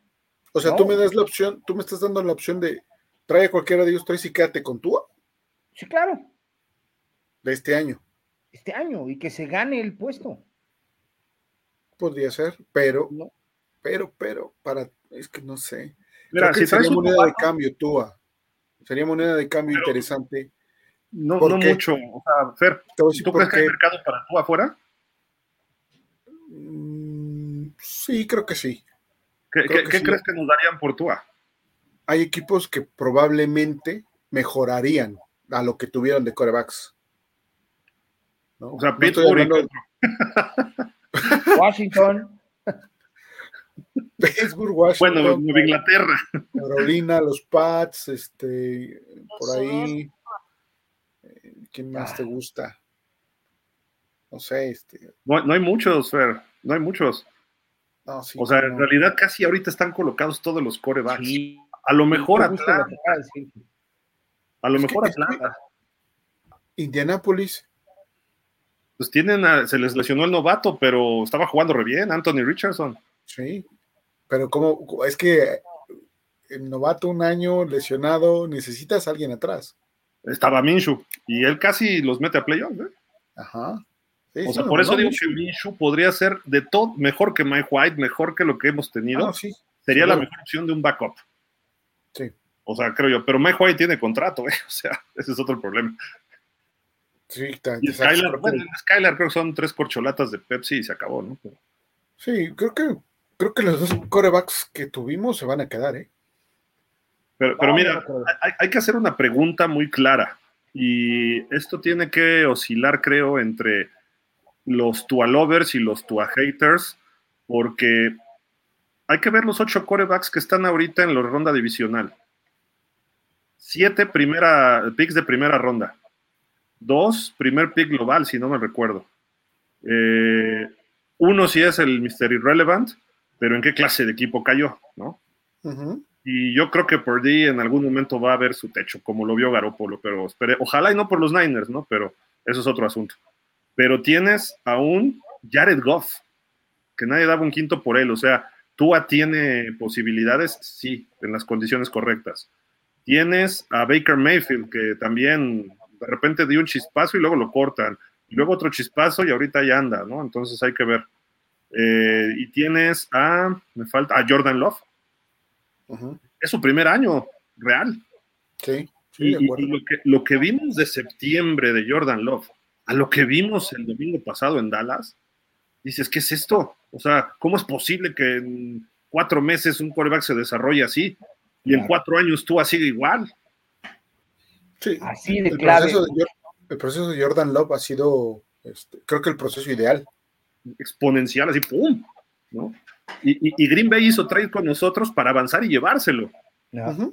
Teníamos ese pick y no sé si vieron que alguien se lo iba a llevar y dijeron, no, yo voy por él y tómala, fueron con todo. Y tenía Pero además, su, su proceso no fue un proceso que lo tomara jugando, Fe. o sea, No, de banca. en la banca sí, sí. y entró Sí, claro. poquito, entró muy pocas veces. jugó un partido y no le fue muy bien contra Kansas y creo que otro Ándale, contra algo así. Hizo una jugada o dos y párale de contar. Pero bueno, eso es la nacional, Fer. En la americana tenemos un novato, con coach novato. Ah, eso sí, Chris Slowick, un coordinador que viene de los Niners. Sí. Y en el primer año ya lo tiene haciendo más cosas de lo que tiene McDaniel en dos años haciendo con Tua. sí. Ojo, que también viene de Niners Slowick. Luego tenemos, bueno, Lamar Jackson, que ya potencialmente podemos decir dos veces MVP de la NFL, ¿no? Y ya se está consolidando como un quarterback élite. Le falta ganar, pero él nunca, nunca nadie le ha cuestionado su talento más que como pasador en algunos momentos, ¿no? Ahora sí, Y- creo que ya lo vemos como coreback. Y, y ha mejorado y ya está haciendo cosas más majomescas que lamaryescas, ¿no? Y este, y ¿qué, qué otro core, este, qué otro nos faltan de la, ah, bueno, Mahomes y Josh Allen, ¿no? Sí. O sea, ¿qué, qué onda? O sea, ¿qué nivel de competitividad hay? ¿Cómo le ha ido a Tua contra todos estos? Pues le ganó a Sí, la el año pasado, pero, no, pero mal. Cuando Nada más a Lamar. A Lamar, a Goff. a Goff le ganamos, cierto, cierto, Ajá, dos veces. a, ¿no? a- a Lamar, a Goff. Y creo que Por, nada más. Purdy debutó contra Miami porque Phillips le tronó el tobillo a, a Garópolo. ¿Es correcto? Pero bueno, Por- es- estos quarterbacks que tienen que no tiene Tua. No todos tienen equipo como Tua, ¿eh? No. Es que también me parece que depende el, el estado emocional, el nivel de madurez, este, quién está a tu lado, me refiero al cocheo, ¿no? Eh, Es muy marcado, por decirlo de CJ Stroud es súper marcadísimo, pero por quién tiene ahí, obviamente, ¿no? No quiero decir que no, no tenga talento, por supuesto que tiene mucho Oye, talento. sus receptores buenos son novatos. Nico Collins, Sí. ¿Y, no tiene a Kyrie? ¿No tiene a Ellos están jugando como chavos, ¿no? Se están divirtiendo, están así como que... Eh, no, no, no ven más allá de si, si pasa o no pasa algo. O sea, ellos están jugando, lo están haciendo, les está saliendo perfecto. Pero si no tuvieran talento, no les saldría. No, de acuerdo. Sí, de acuerdo. Eso sí. porque han enfrentado a equipos con nivel, o sea, se llevaron la división a puro este valor, a puro a, plomo, ¿eh? O sea. Ahora, el, el, siguiente año no lo vamos a ver así, o sea, esa es una realidad. Así Stroke va a tener va a tener un bajón, va a haber ya más conocimiento. ¿Quién, sabe por qué ese equipo va creciendo junto, eh? Pues no creo, Gil, o sea. Va a ser un Super Bowl, el Super Bowl va a ser Texans Lions. ¿De, este año? Imagínate que Jordan Love juegue el Super Bowl. Lo platicaba, lo platicaba con Javi el, el, sábado. Pues imagínate, este Detroit contra, contra los Texans. O sea, sería completamente atípico, o sea, inédito, vaya. Sí, no, por supuesto. sí, se está oscilando mucho que los Packers le pueden pegar a San Francisco y creo que tienen algo que les puede causar problema a los Niners, ¿eh? Sí, sí, sí. y, si Jordan Love llega, él sería el más, el más exitoso de esa generación, ¿no? Sí. ¿Por qué? No, pues ya llegó Burrow y Hertz. Ah, bueno, pero a ganarlo me refiero. Que ah, sí, si lo gana, Si lo gana, él sería ya, los pasaría, pues. Imagínate que lo gane en su año de novato, entre comillas, porque no había claro. Su primer año de juego, llamémosle así. O sea, imagínate. Y los otros ya cuatro años y matándonos nosotros, cortándonos las venas porque Herbert no llegó a Miami, todos los defendiendo a Tua, los, y, y el Ross, vamos por Burrow y este, y, Hertz que se fue hasta segunda ronda, ¿no? Y de repente Jordan Love, campeón. ¡Pum! Sí, eso, eso te da la, pauta de que siempre, siempre tienes que atender un poquito a tu, intuición y apostarle a lo que a lo que a lo mejor nadie le, le, quiere, le quiere jugar, ¿no? Dice Fer que el proceso de, de Jordan Love fue diferente y sí, pero fue 100% teórico no tuvo nada de práctica, estuvo todo el tiempo y no dudo que hubiera visto a Aaron Rodgers y que hubiera visto muchas de las cosas que de alguna manera hizo y por eso ahora, ahora lo está implementando, ¿no? Pero, así fue el de Rodgers, Polo. El de Rodgers fue también, igual atrás de, de con igualito. igualito. Entonces, si te das cuenta, los últimos 20 años, los Packers han ido reciclando o renovando su posición y, no han tenido que, estar, este, porque además les han salido relativamente sanos, eh, eh, sin, lesiones de, gravedad o, nada que lo sacara del, juego. Yo creo eh, que Miami no debe dejar pasar un draft en donde hay alta calidad en la posición, aunque tuvieras a tu coreback franquicia. Todos los equipos que lo han hecho, que han tenido su coreback franquicia y que apuestan por otro para tenerlo ahí, se están preparando el futuro ante una lesión, ante un probable trade, ante una situación por el estilo que pudiera este, demandar. No todo mundo tiene la fortuna de atinar la silla Stroud.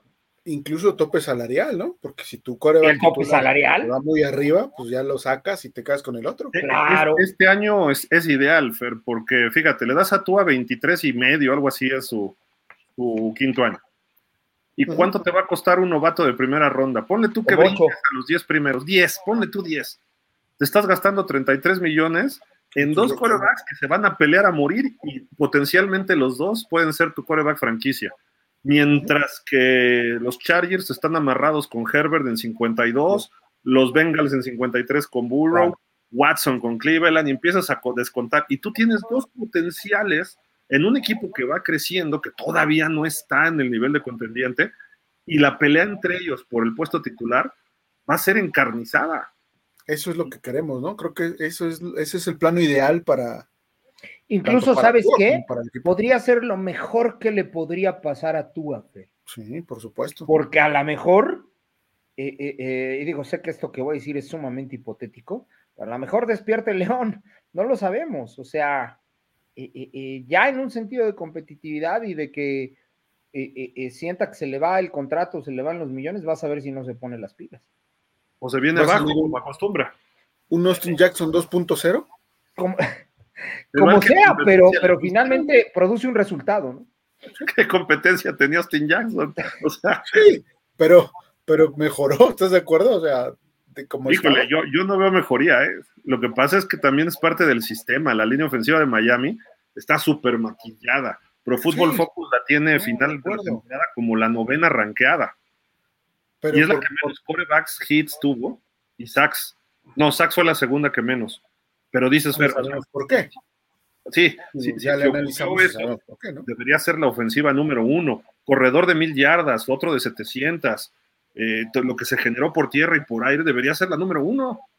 Pero no, ahí está el maquillaje clarísimo, ¿no? De que el sistema funciona de McDaniel, sí. Nunca a nadie le hemos negado eso. Ahora imagínate cómo funcionaría con un Justin Fields. ¿Cómo funcionaría con un Bonix? un Michael Penix a lo mejor, no, no sé, Penix a mí no me gusta mucho, pero quizá pudiera funcionar. No sé, entonces es el proceso que, no sé, no sé, pero lo que más me preocupa es el pecho frío de Chris Greer, su actitud de la conferencia igual a de McDaniel, que mira, McDaniel, su carita, que las caras que ponía cuando hablaba, así nos sentimos como él. Exactamente así estamos de, se queda McDaniel, o sea, así, con la misma cara y le vamos a dar contrato a Tua, ¿no? O sea, igualito y, por ahí, mira, este chavito indica todo. ¿Qué hacen? ¿Qué hacen? Y no son a los jugadores, nadie les reclama ni a Tua. ¿Qué están haciendo la gerencia? ¿Qué está haciendo McDaniel? Y mira, por ejemplo, aquí tenemos la intercepción de, de Tua es de Coach Points, esta no, no la hice yo, nada más ahora sí que la copié y la bajé, espero que no nos reclamen derechos ni nada, pero este, nada más para que vean cómo se mueven los safeties, a diferencia de cómo se mueven en temporada regular. Y eso fue lo que Tua no supo resolver, porque Tua no tiene esa capacidad. Ahí les va, ¿eh? Estamos viendo los dos safeties profundos están marcaditos en rojo. Se mueven uno adelante, uno atrás, se ponen como que en formación y digamos, se giran, se giran, entonces cambian de posición y en cuanto tú empieza a leer, ¿qué creen? Que vuelven a hacer otro giro y convergen en el balón. Y el pase estuvo mal porque estaba bien cubierto adelante y el safety se puso vivo atrás y le cayó así como center fielder un globito, ¿no? O sea, tú no va a ver, eso no lo vas a ver hacer nunca. O sea, cuando ve que giran así los safeties, ya, eso es un nivel de alto calibre de playoff. Y Tua no tiene esa capacidad. Por eso, o sea, la realidad es que por eso dejaron de tirar pases ahí, porque se dio cuenta McDaniel que Tua nunca lo iba a resolver ese crucigrama. Entonces dijo, mejor al lateral, al otro lateral, aquí, allá, y pum, pum, pum, y a ver si se escapa Tairik 80 yardas, ¿no? Sí, ahí me parece que le faltó al coach atacar precisamente con más gente hacia la zona profunda. Creo que eso hubiese si vas a perder, si tu defensiva te tiene 19-7 en el cuarto cuarto, estás a dos touchdowns, dices, ok, pues ya me quedan 15 minutos de acción, ¿no? Pues vuélvete vertical, ya. Te, te pierdes, pues ni modo, te la jugaste, ¿no? Y así lo dices en la conferencia, pues teníamos que ser agresivos y buscar, no se pudo por la defensiva, mérito a Spagnuolo y a Snid y a todos estos chavos, ¿no? Ya, está bien pero juégatela, o sea, no, no, andes eh, jugando cobardemente. Sí, nada más iban dos, dos receptores a trayectoria. Realmente el cerrado siempre se quedó bloqueando. Ahí ya tienes que, tienes que romper el juego, tienes que buscar eh, más, más combinaciones en el fondo, tratar de confundir a los linebackers, darle opciones también a tu coreback, porque si nada más tienes dos y las tienen bien cubiertas, pues a dónde también, ¿no? Entonces, eh, es complicado. un dato, tres cuartos, los primeros tres cuartos, Tua no había rebasado las 100 yardas por aire, y eso que ya había sido el touchdown de 50 y tantas. Sí, no. O sea, de 50 y entre todos los dos, los demás pases que lanzó, otras 50 o 40. Sí, es que, el no convertir terceras oportunidades, o sea, no, no puedes concebir el juego ofensivo sin, convertir terceras oportunidades, ¿no? Y, y lo peor, lo tuvimos fue nuestro y lo dejamos ir. Otro de los errores de Miami para ponerle ahí, irle contando, guardando los tickets, como dice tú, ¿no? Exacto. Guardando las facturas. Fue, fue un, un, interinato, ¿no? Nada más del coach Campbell y adiós. Pero ese interinato fue bueno. No, de acuerdo, pero no le dieron la oportunidad de, empezar una temporada, ¿no? Creo que hubiese sido. No sé si se quedó por Philbin, creo que sí, ¿verdad? Se quedó por Philbin. Sí, sí, sí, fue cuando le dieron. Y, cuando tienes que defender algo, o sea, si, si yo analizo y critico a Tua o a McDaniel y dices, ok, pues puede ser, es la opinión de alguien y se acabó, o, o está analizándolo y a lo mejor es válido y tan tan pero en el momento en que todos los Tualovers salen a defender algo, no tienes que defender, o sea, ¿quién va a defender a Patrick Mahomes? Pues nadie. Ni, siquiera los que le hacen el casco hasta se le rompió, ¿no? Esos ni, ellos lo defienden, ¿no? Pero lo peor es que en su podcast, Tyreek Hill sale a defender a McDaniel y a Tua. Ya se metió en la narrativa que no deberían. Porque ya cuando sales a defender es porque pobrecito no puede él o no pueden ellos estaba jugando ahí en, este, en Twitch y de repente Tyreek Hill dice a sus fans, a fans de los Dolphins, dice, no se, no, no, no se rindan con respecto a McDaniel y a Tua, le dijo a los Dolphins, ¿no? Les pide así directamente a los Dolphins, no, no, no se rindan, sigan aguantando. A ver, Tyreek, tú estuviste en Kansas. A ver, McDaniel, tú estuviste en San Francisco. Son franquicias ganadoras recientemente y constantemente, sobre todo de Andy Reid. Los Chiefs entraron en una etapa medio fea al principio del siglo pero con Andy Reid ha sido ganadora. O sea, no le puedas pedir a fans que llevan 20 años sin un coreback y sin un coach serio, y que llevan 40 eh, años sin una final de conferencia, que llevan, no, bueno, ya ni sé cuántas son, del 90, son 30 años sin final de conferencia y 40 años sin un Super Bowl. No le puedes pedir paciencia a esos fans. O sea, simple y sencillamente es ilógico. Tienes que dar resultados. Y además ves a un Houston Además ves a Green Bay, además ves a Detroit, además ves lo que se, ha dejado ir. Ves a un Justin Herbert que aunque lesionado, lo que sea, sabes que ahí quiere ir Jim Harbaugh precisamente porque está Herbert. No por los hispanos, no por Los Ángeles, porque ya tiene, ya tiene su quarterback franquicia. Ves a un Trevor Lawrence que a lo mejor este año estuvo lesionado, pero sabes que esos, todos los quarterbacks pasan por eso, el mismo Tua. ¿no? Pero dices, oye, la desesperación entra hasta un Purdy funciona. ¿no? Me parece que es un poco eh, desconocimiento de la historia de Miami ahí por parte de Tarek Hill, ¿no? De la historia que, ha vivido el fan en los últimos 50 años. Sí, terrible. Bueno, 50 años sin campeonato. ya somos el equipo con más años sin ganar en playoff. Así déjalo, ¿por qué no lo restrigas en la cara? Pues es que eso es lo que dices, no puede ser cinco partidos seguidos sin ganar en playoff. Y más años, o sea, no puede ser, no puede ser, o sea, hasta por, hasta por lógica matemática, de repente tienes un chispazo y ocurre, ¿no? La realidad es que se, nos fue una de las oportunidades más claras para haberlo hecho, esa es la verdad. Y sabes qué también eh, influye la posición en la que calificas. Eh, porque si de alguna manera en determinado momento hubiésemos estado como sembrado uno, pues nos hubiera tocado contra. ¿Quién pasó en séptimo? Pittsburgh. Pittsburgh. No, pero eso hubiera sido el no, perdón, sembrado dos. Lo que está haciendo Búfalo era nuestro camino. Exactamente, así, así tal cual, perdón. Eso, eso hubiese sido mucho más sencillo. Era mucho más fácil ganarle a Pittsburgh en Miami y ya después seguir contra quien viniera, que ir al, a la congeladora a la que fuimos. Entonces, eh, eh, influyen muchos factores.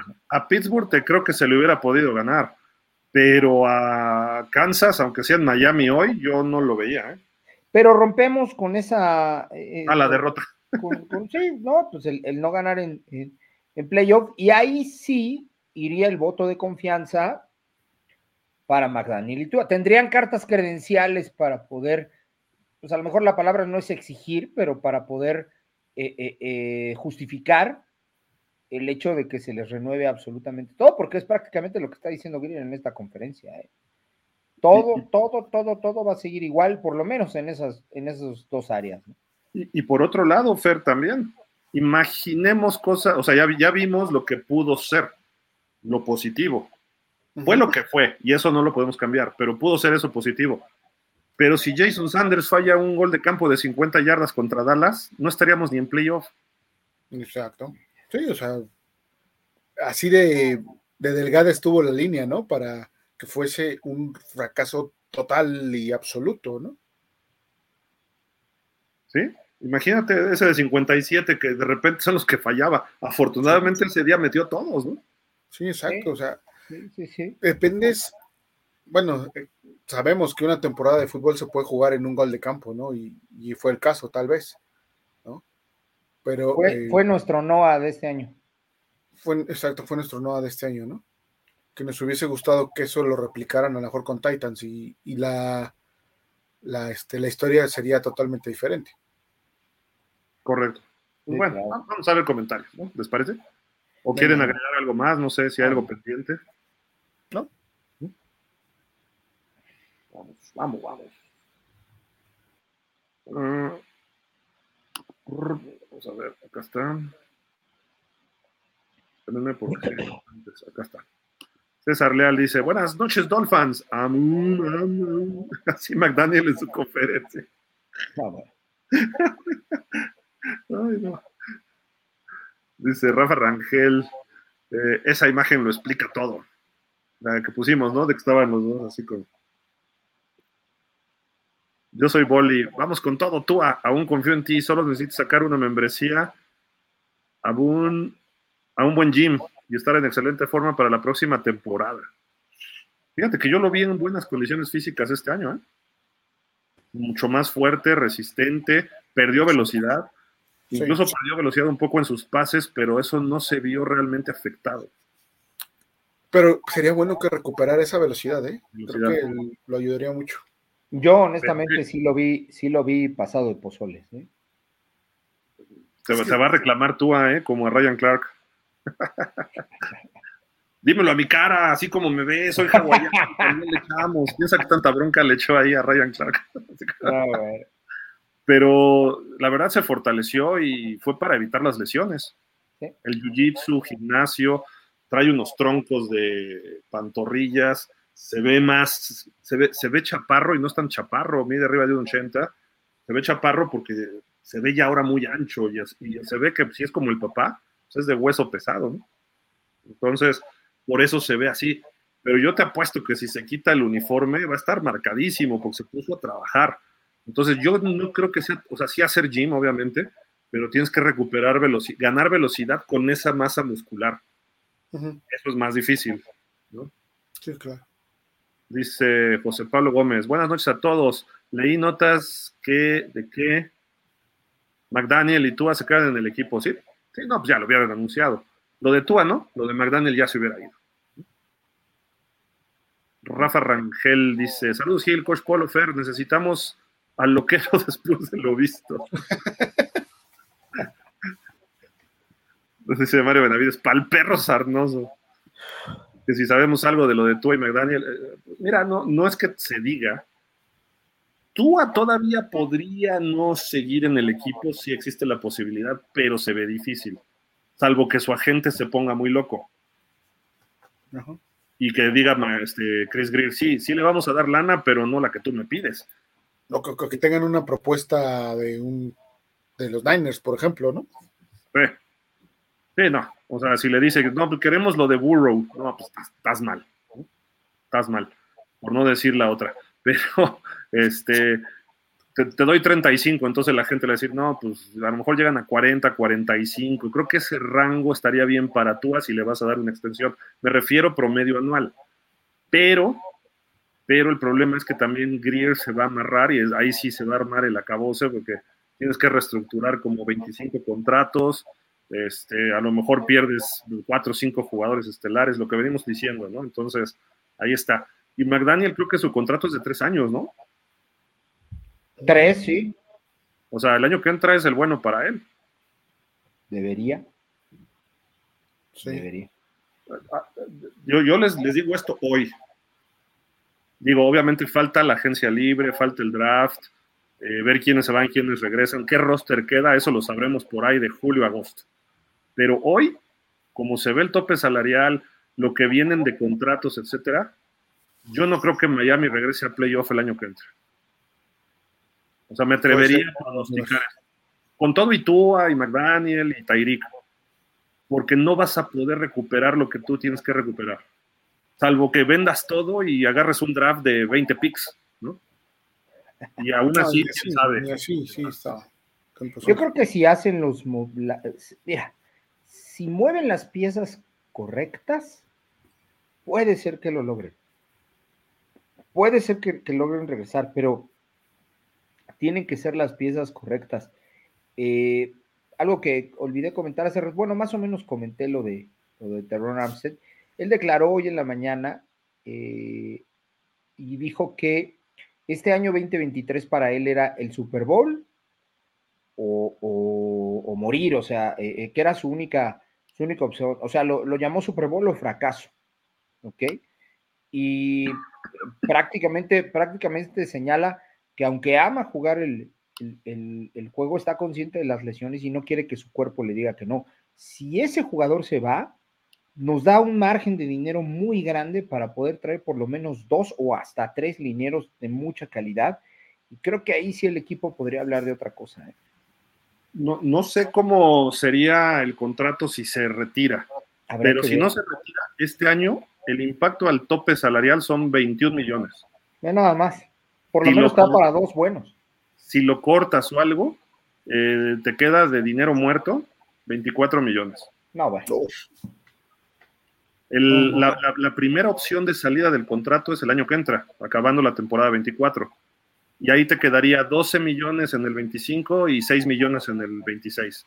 Entonces, sinceramente, si no se, a lo mejor si, te retiras, cambia, ¿no? No, no, sé esa regla. Pero. Entonces, yo creo que vamos a el año que entra, ¿eh? Sí, la lógica nos dice que nos va a cobrar 25 millones por 4 o 5 juegos esta temporada. no manches, va a salir más caro pues, que Fuller, Fer. Pues cobra más Antón y viene una vez al año. Pues sí. Es que está a ese nivel, ¿eh? Es nivel Antón, este Terron Amster. Y Fer y yo cobramos la mitad y Antón está en su casa practicando Raskin Ball. Fíjate. bueno. y, por ahí anda Javi, ¿eh? También, o sea, pero bueno. Ah, bueno, es que ya estás hablando de puro MVP, oye, no te Ellos llegan al. Miami no llegó al Super Bowl, no salgo en el programa. Ah, claro. Uy, pero te apuesto que si estuviéramos en la siguiente ronda estarían aquí, pero primerito que nosotros. Es más, no cabríamos en la, en la pantalla, ya nos hubieran desplazado. Estaríamos abajo, Polo, estaríamos abajo. Estaríamos todos apretados abajo. Eh. Sí, porque hay que ponerles la pantalla grande a ellos. Lamentablemente son fans de ocasión. ¡Ah! Alex César dice, buenas noches, Gilfer y Polo. ¿Qué podemos esperar para la próxima temporada? ¿Quiénes serán los que dejan al equipo? Va a estar feo. El, el resumen, ¿no? Va a estar feo. ya, estuvo ahí. Mario Benavides, seguimos con la sarna. Oh, bueno.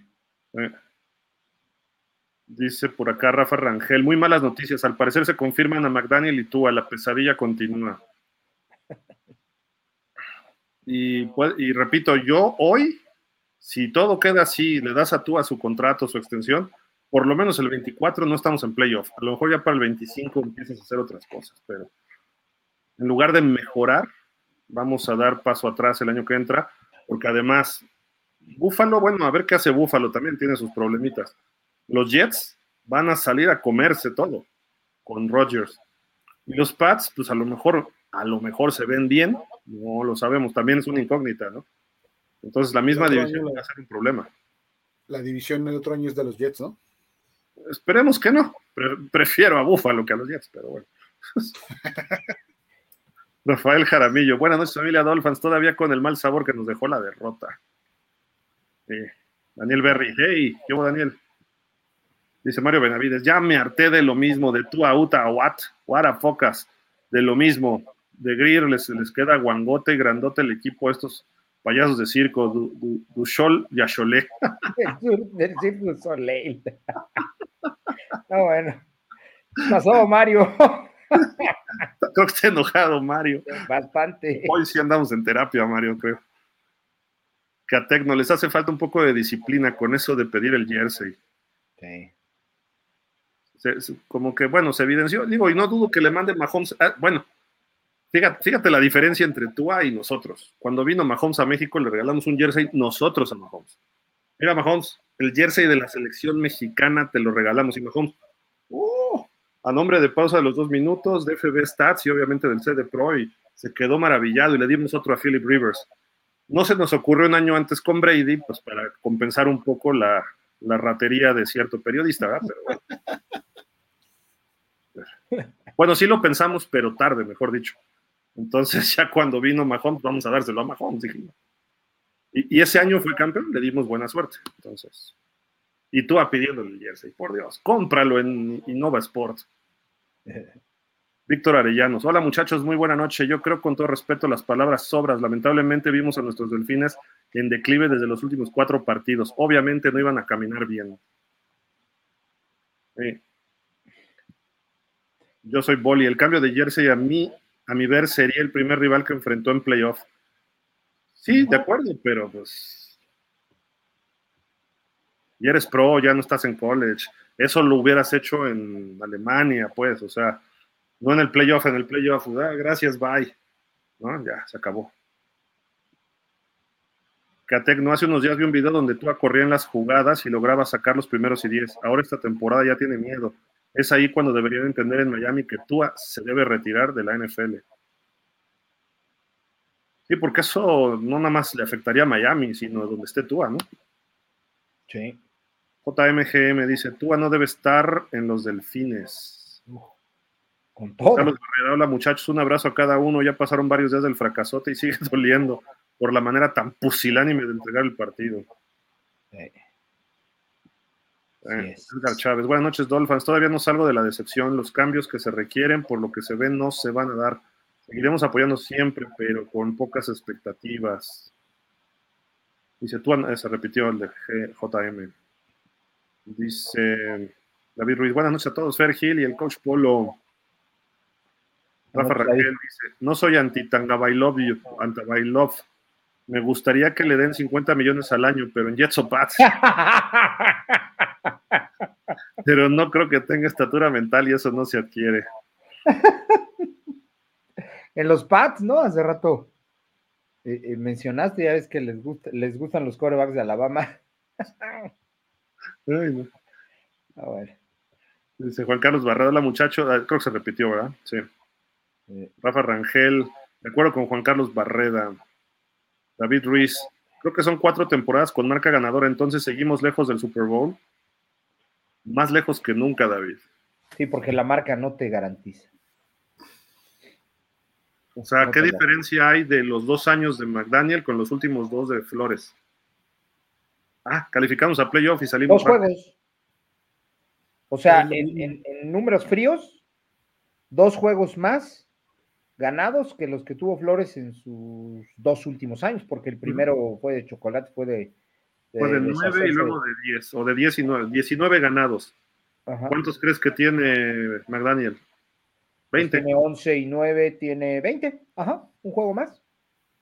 Y aparte hay un juego más por temporada, ¿eh? O sea, No, y un poquito de diferencia en el calendario, porque eh, eh, hubo equipos que pensábamos que iban a estar mejor como los gigantes, o inclusive los mismos Jets, que, que en algún momento incluso contemplamos perder los dos, o por lo menos ganar uno y uno, y los barrimos en la serie. Lo mismo que a los Pats. te- tengo, tengo un plan perfecto. ¿Cómo le ha ido a Miami con McDaniel? Inicia muy bien los primeros 10 juegos, ¿no? Ya sabes a dónde voy, ¿verdad, Fer? Ya, y luego ya. metemos a Flores el final de la temporada y temporada invicta, invicta. Porque Flores cerraba muy bien. Sí. Eh, sí, Empezaba tuvo por ahí una marca de, de, de 7-0, ¿no? En su último año, o en el segundo, más bien, tuvo una marca de 7 ganados, 0 perdidos. Al final, No al cerrar. como 8 o 1, algo así quedó. Sí, o sea, no, bueno. Entonces imagínate, la primera mitad de la temporada tienes a McDaniel, ah, bien, y luego metes a Flores, vámonos. Ya, en playoff no sé qué haríamos, eso sí. ¿A quién se lo damos? No sé. pero- Uno que mande la ofensa y otro la defensa. Sí. Fer uno, buenas noches. ¿Cómo ven el juego eterno entre Bills y Chiefs? Se van a ir como a 100 tiempos extra. Yo creo que ganan los Chiefs. ¿eh? Yo voy con mis Bills de toda la vida. De coraje nomás que nos ganó Kansas. Yo nada más quiero ver quién de las dos llora más. La verdad. Porque no, hombre. Esos dos princesos. Mira, a mí me gustaría que ese juego lo ganara el que fuera más posible que ganaran los Texans, porque los Texans le van a pegar a Baltimore. Todo, con, todo, confiadote, todo relajado. y los Texans le van a pegar a Baltimore y le van a ganar uno de esos dos y van a estar en el Super Bowl. Yo creo. Wow. Y algo similar va a pasar con Detroit. Los, los vi muy sólidos. Lo peor que nos puede pasar, que Búfalo llegue al Super Bowl, y no porque sea Búfalo, sino porque ese era nuestro camino. Claro. sí, claro.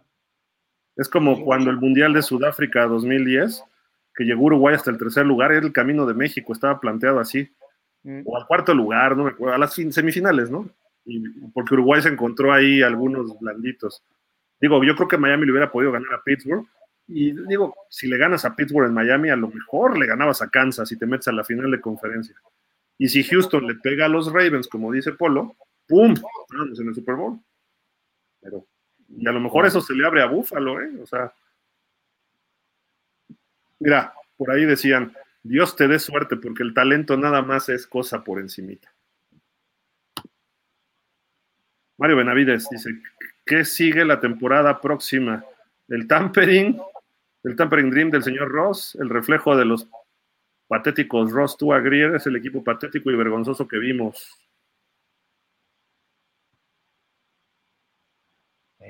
así es. mira, si vas a hacer algún tampering o algo, pues tráete al mejor coach. Se buscó a Sean Payton, no le funcionó. Buscó a Tom Brady, no le funcionó y salió este, sancionado. Bueno, pero al menos intentó.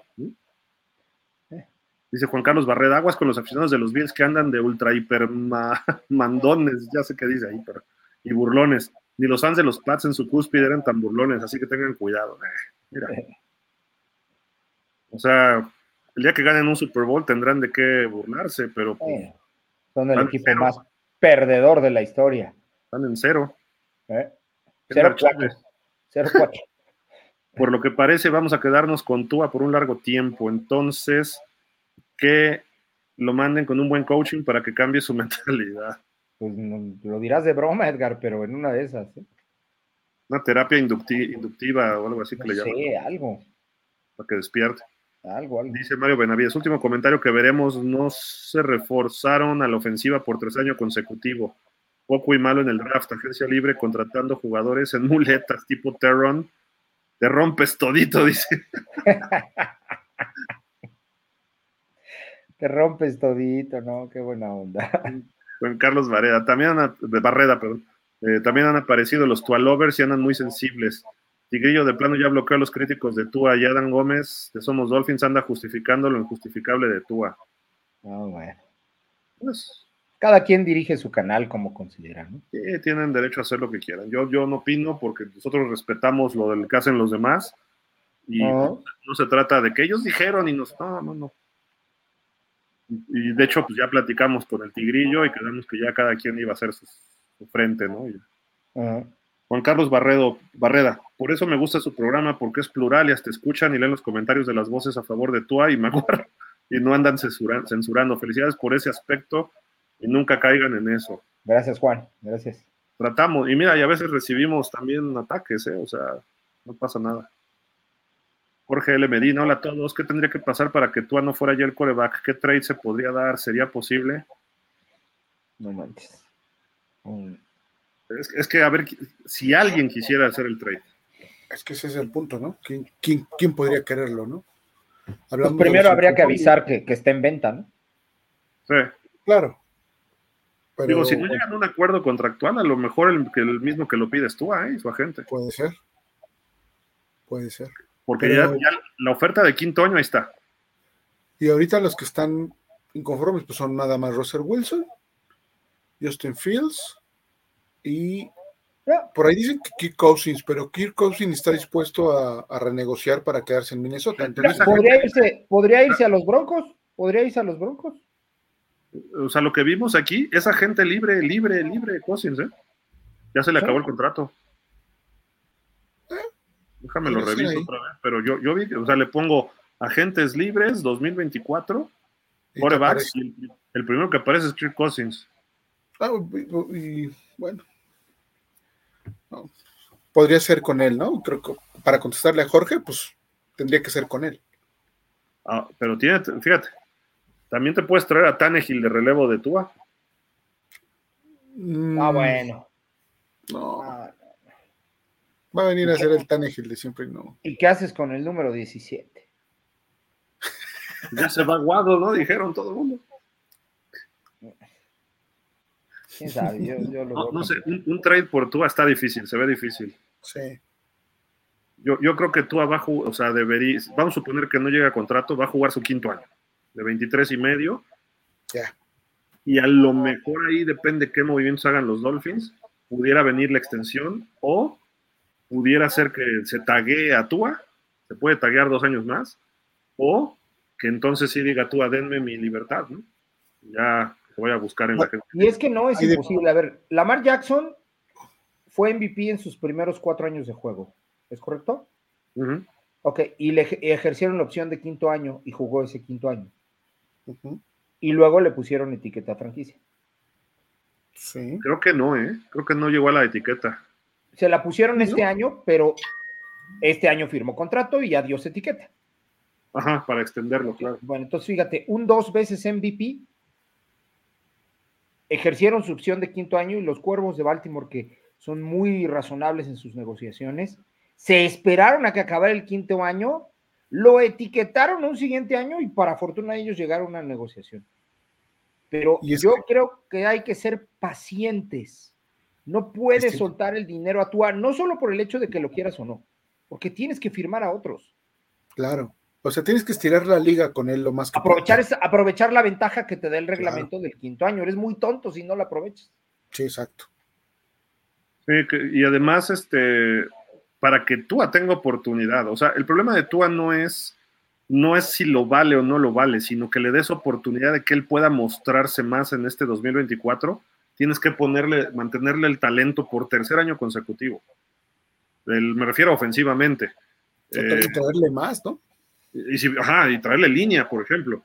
Si, dejas los receptores y corredores, no me molesta, pero ponle gordos, los llevamos diciendo ya año y medio, dos años, ponle gordos, denle chance a Tua de hacer algo más también. Es como, es como mejor oportunidad puede tener. Sí, o sea, si no, pues va a seguir en lo mismo, y es el mismo ciclo pues, vicioso, ¿no?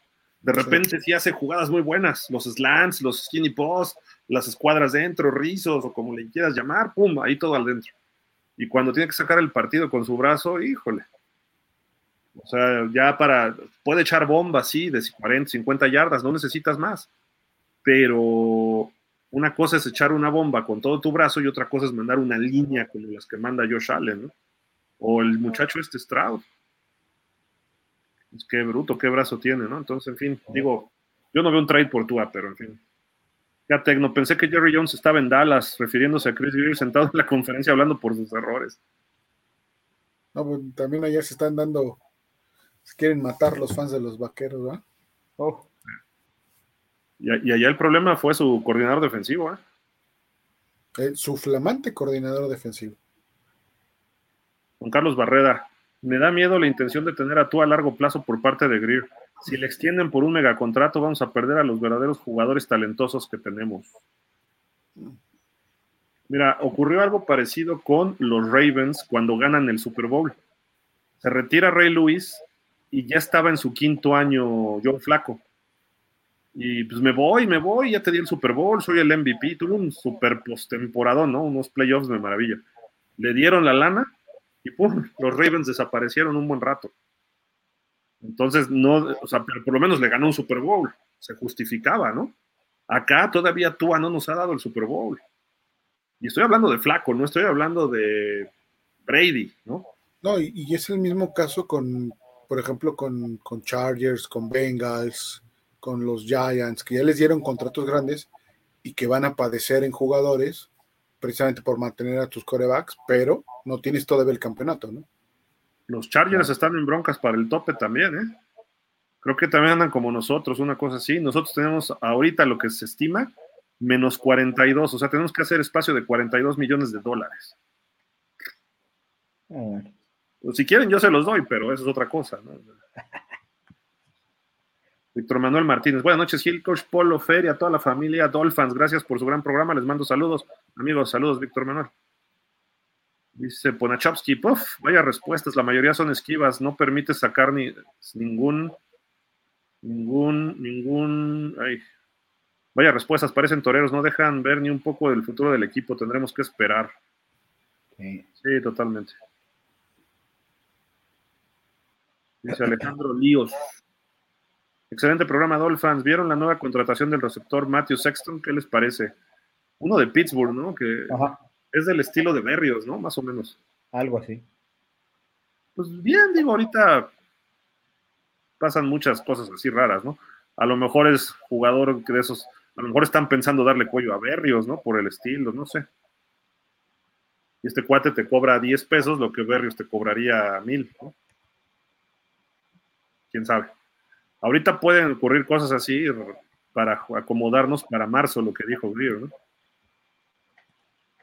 Rafa Rangel, preocupante la conferencia de, prensa, políticamente correcta, pero no se vislumbran cambios profundos que fortalezcan al equipo. Parece que está satisfecho con su proyecto. Pero si hablo de cambios, lo que pasa es que no precisamente es como cuando hablas de una transformación, ¿no? Dices, la transformación es pues para mejorar, pues no, a veces la transformación te empeora. Y usé esa, esa palabra para que ustedes la apliquen como gusten.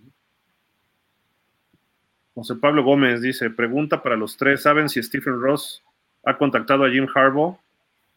No, no lo ha contactado. Y en teoría ni, o sea, por cuestión ética no debería ni podría, porque tiene coach todavía vigente. Podría llamarle, pero si le ofrece este, chamba, no hay ninguna sanción porque no es un coach del NFL como era Sean Payton pero ya lleva dos quemones así, uno con Harbaugh y otro con Peyton, entonces, si no vas a correr a McDaniel, no lo llámale para felicitarlo, gracias por darnos un título a Michigan y le cuelgas, ¿no? Y graba la llamada para que no te vayan a decir que, ¿no? Sí, más vale. Porque sí, sería un quemón. La, la cuestión es, dale cuello a McDaniel y ataca con todo por Harbaugh o por Bravel o el que tú quieras, pero sí tienes que dar los pasos son, muy marcados, ¿no? No es como la Liga MX que tengo a hacer aquí y estoy hablando con, este, con Polo para que sea mi siguiente coach, ¿no? Dice un trade hill por Jefferson, dice Carlos Cárdenas. No, creo que lo sueltan los vikingos. No. No. Es que está joven. Y Hill ya no le queda mucho, ¿eh? Dos años, tiene una ventanita de dos años, cuando mucho. ¿Tiene 29? Ajá. Jefferson, ¿qué? 24, una cosa así. Por ahí. Edgar Chávez. A Austin Jackson le dieron contrato por tres años a mediados de la temporada. ¿Serio? Sí. Sí, te digo que sí tiene contrato Austin Jackson. Sí, sí, sí, por eso yo te, decía que sí lo tiene. Y él se queda, o sea, él es, él es el, el único dinero que hasta ahorita se queda. Y yo me quedo con él, con, con Connor Williams y con Robert Hunt y los demás, bye. A ver, es cierto. Sí, aquí dice Austin Jackson firmó tres años, 36 millones. Sí, es cierto, en algún momento creo que lo comentamos. Y le incluyeron 5 millones de signing bonus por haber firmado. Le garantizaron 13 de esos 36 y da un promedio anual de 12 millones muy razonable, ¿eh? muy, muy medianito, muy, muy, muy Austin Jackson. Oh, Bien, me parece un buen contrato. No, entonces iban a ponerle cinco años a Tua y 300 millones de dólares. Ah, no, ya, ya, ya no me sorprende. Esa, perdónenme, pero no, no lo había escuchado. Juan Carlos Barrera, ¿qué opinan de Banguín? Que lo retenían, yo sí, fue de, las fue de los pocos que demostró. Totalmente. Se va a ir por más dinero. Lo convenció este año Big Fangio. Vente para acá, lo querían los Pats y los Bills o los Gigantes, no me acuerdo qué equipo. Y le dijo, no, espérate, porque acá se va a poner bueno y mira, y, sí, lo hizo bien y lo explotó, pero pues, la lana, no, no creas que aman al equipo como nosotros, Juan Carlos aman a algo verde, pero son billetes. Entonces, de eso van a vivir el resto de su vida. Y los linebackers no son coreback, digo, ganan bien, pero no son corebacks. Es, es su profesión. Sí. Es su profesión. Yo le digo a Miami, ok, pues soy un edge, pero tú tienes a Phillips y tienes a Bradley Chop. A ellos sí les vas a dar toda la lana del mundo y a mí no. No, pues, sabes que yo me voy y en algún equipo voy a ser titular y voy a ganar casi como ellos. Claro, por supuesto. Dice que a Tecno, ya tenemos a Tuanegil. Carlos Cárdenas. Winston puede ser buen backup o Minshu. Winston, este. James. Yo vi que McCarthy está pronosticado para segunda ronda, ¿sí? Él pudiera ser buena opción. Mario Benavides, el Amaciato, tú, Arroz, Greer, Mac, Nani apestan a fracaso. No van a ir al draft por ningún coreback. ¿Qué apuestan? No, ni apostamos, Mario, o sea, lo sabemos. Dice Alejandro Líos, ¿no creen que lo único que bastaría sería línea? Dedicar todo lo que tenemos a protección de Tua cuando él tiene tiempo, lo ha demostrado. Dice, un Tua en San Francisco sería peligroso. Por San Francisco, por el sistema de San Francisco, no, por él. Pero pues, es el que tenemos. Es el mismo sistema prácticamente, solo que ya sí tiene en línea. Claro. Y es mejor el coach. Pero si te fijas, Mostert hizo una temporada igual o mejor en muchas cosas que McCaffrey. Sí. Tyreek. Sí. Pero el coach es mejor, ¿no? Allá. No, McDaniel es mejor. Por Dios, ¿cómo dices eso? No, hombre. No, pero, pero fíjate los resultados. Yo creo que Miami hizo mejores cosas que ellos. Solo que ellos explotaron a su ala cerrada, que sí es un All Pro, George Kittle. Y Ayuk tuvo una temporada de que despegó, ¿eh? porque estuvo lesionado Divo y por lo estuvo aprovechando bien. ¿eh? Yo, creo que en Playmakers estamos igual, pero la línea de allá sí está brutal. Sobre todo con ese, ese, tackle, ¿no? Dice Jürgen Max, no es por justificar la selección de Charles Harris, pero en 2017 Matt Burke usaba defensiva 43 spread y por sistema WAD era mejor en una 34. Todavía teníamos a Cameron Wake del otro lado. Mal pick Harris. Se justificaba por el sistema. ¿Cómo quieres lavar el coco, por Dios? O sea. Ah, no, no, pero eh, la verdad es que cuando un jugador es bueno se adapta a lo que sea. O, adaptas tu sistema al jugador, si vale la pena. Sí, cuando es así, pero por supuesto. Y tenías a Cameron Wake, y imagínate a Wake y a ti, a what? ¿Era TJ o era JJ? TJ, ¿no? Sí, TJ. Entonces, pues imagínate. No gana Adri. Buenas noches, Fer Gil, Coach Polo. Gusto en saludarlos. Acabo de conectarme y escucho a Fer defendiendo lo que hizo tú. ¿Es en serio? Nos convertimos en un equipo mediocre por no tener un core de calidad. ¿Pero qué defendí de tú? ¿Qué dije? El minuto, habría que ver el minuto, Fer, porque habla en el 2303. Mm, ya después le regresa y ves qué dijo. O bueno, ¿qué dijiste más bien? ¿Qué, dijiste, Fer? Logan, dinos qué dijo, ¿no? Dinos qué dijo. Eh, porque yo no he oído que Fer hoy no ha defendido a tú. Bueno, el último, el último año completo creo que no ha defendido a Tua como lo hacía hace dos años. No, digo, o sea, le he destacado lo, positivo que ha hecho, lo, las mejoras que yo le he visto, ¿no? O sea, finalmente creo que sí evolucionó él hasta cierto punto. No le alcanzó, ahorita no le alcanzó para, para tener un buen juego, lo dije creo al principio. Es el peor juego de su carrera. Entonces, partiendo de ahí, no sé en dónde lo estoy yo este, yo, yo creo que Logan Adri vio otro programa. el de la semana pasada. Ha de hablar de Fernando Schwartz. No, pero está bien, digo, o sea, si consideras que lo defendí, bueno, no pasa nada. Jürgen Max, corríjame si estoy mal, pero vi que Tua estuvo en la lista de lesionados de la mano. Vi que el partido de Kansas volteaba a verse la mano izquierda. ¿Habrá sido otro factor para lanzar tanta pedrada? Es que desde Búfalo, ¿no? ¿Tuvo algún problema? Desde Baltimore, creo. Sí traía lanza ahí con el dedo, con el este pulgar, ¿no? Con el pulgar, exacto. Sí, creo que sí, desde Baltimore recuerdo algo. Y aparte el hombro, porque cuando se barrió le cayeron y o sea, estuvo medio. Eh, pero no, no, no, no creo que sea justificable cómo jugó. Quizá el frío, el frío te lo acepto, ¿eh? porque sí estaba muy cañón el frío. Y si te fijas, Mahomes tampoco estuvo muy certero, ¿eh? Para sus estándares. Sí. Logan Adri, recuerdo que antes de iniciar temporada decías que era algo similar que Russell Wilson. Creo que alguien la trae contra ti, Fer. Nada que ver eso, fue una falta de respeto, no juegues. No, no, me parece que son corebacks muy similares. O sea, independientemente de que uno está jugando un nivel alto de fútbol y el otro no, me parece que son corebacks que tienen características similares. ¿No? Son corebacks de precisión, de un mismo tamaño, que este, escalan, escalan bien la bolsa, la escala mejor Russell Wilson, obviamente, tiene más potencia de brazo, pero en general, este, vamos, de características similares. Oye, Fer, ¿y sabes qué? Los números de Tua superan los de Russell Wilson. Sí, sí, o sea. O sea, hablando en estadísticas. Pero bueno, Tua tenía mejor equipo. Que, que Russell Wilson en Seattle y en toda su carrera. De este año. Quizás receptores, sí. Pero hubo años que tenía Lockett y tenía este Metcalf. Los, los, Sí, los- tuvo, tuvo grandes receptores. pero no tuvo los números de Tua.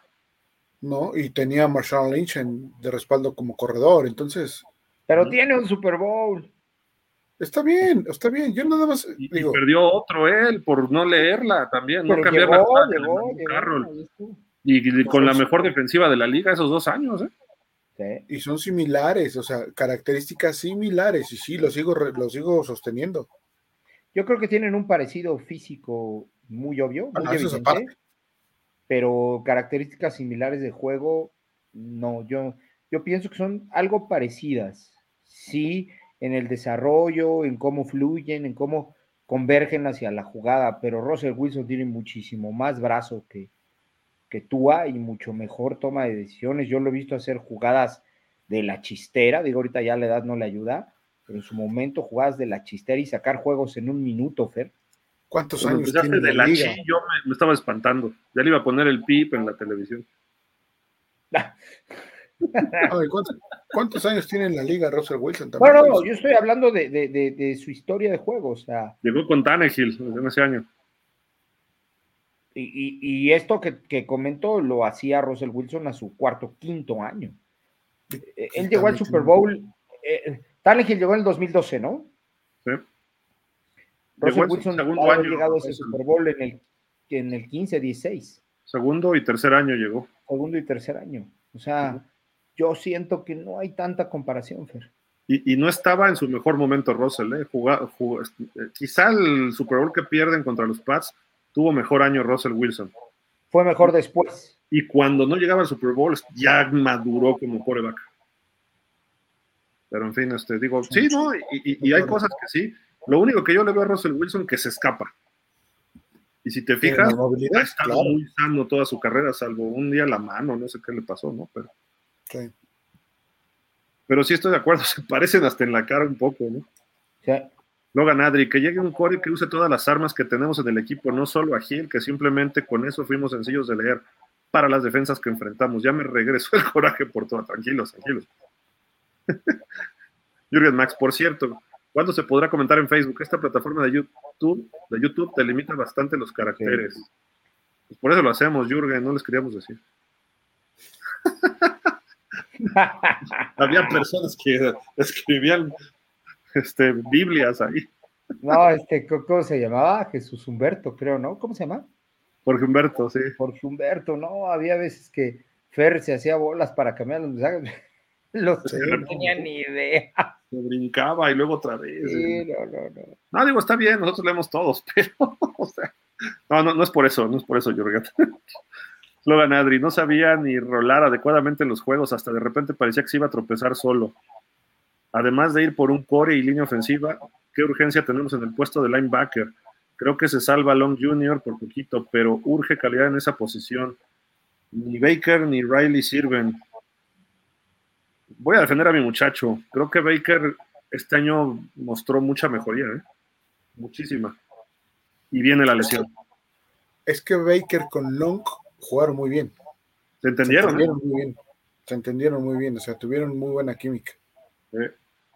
Y la lesión fue pues, este, mala suerte. No me acuerdo quién fue el que le barrió ahí a la rodilla. Y regresó y luego se vuelve a lesionar la mano. Ya, ah, ya. Aplicó un TUA. Dice Javi, hola Fergil, Polo, la temporada de Miami se define en cinco puntos. Uno, Miami y Tua compiten contra equipos de regulares a malos. Dos, seguimos siendo pretendientes. Tres, Tua es conformista al no tener presión en la posición de coreback. Cuatro, la defensa cerró a buen nivel. Cinco, se debe buscar un buen coreback. ¿Pues a ver, Javi, no sé qué vende la, no sé qué vende la defensa, por Dios. O sea, nos hicieron 400 yardas los equipos buenos. Lo que nosotros le hacíamos a los malos, nos las aplicaron. Si es un partido nivelado, a lo mejor te hacen 350, una cosa así, y tú también haces esas. Pero nos hacen 400 y nosotros hicimos 250. Y, o sea, ya era la diferencia muy notoria. O sea, la defensiva tampoco dio el do de pecho. ¿Cuántas te gusta en yardas que le van a hacer a, a Buffalo los, los, Chiefs? 300, 350. ¿Sí? ¿Crees? No creo a, lo, a lo mejor menos, ¿eh? Sí, yo creo que bastantes menos. Y ahí se va a ver que, que, no es tan buena nuestra defensa también. Sí, correcto.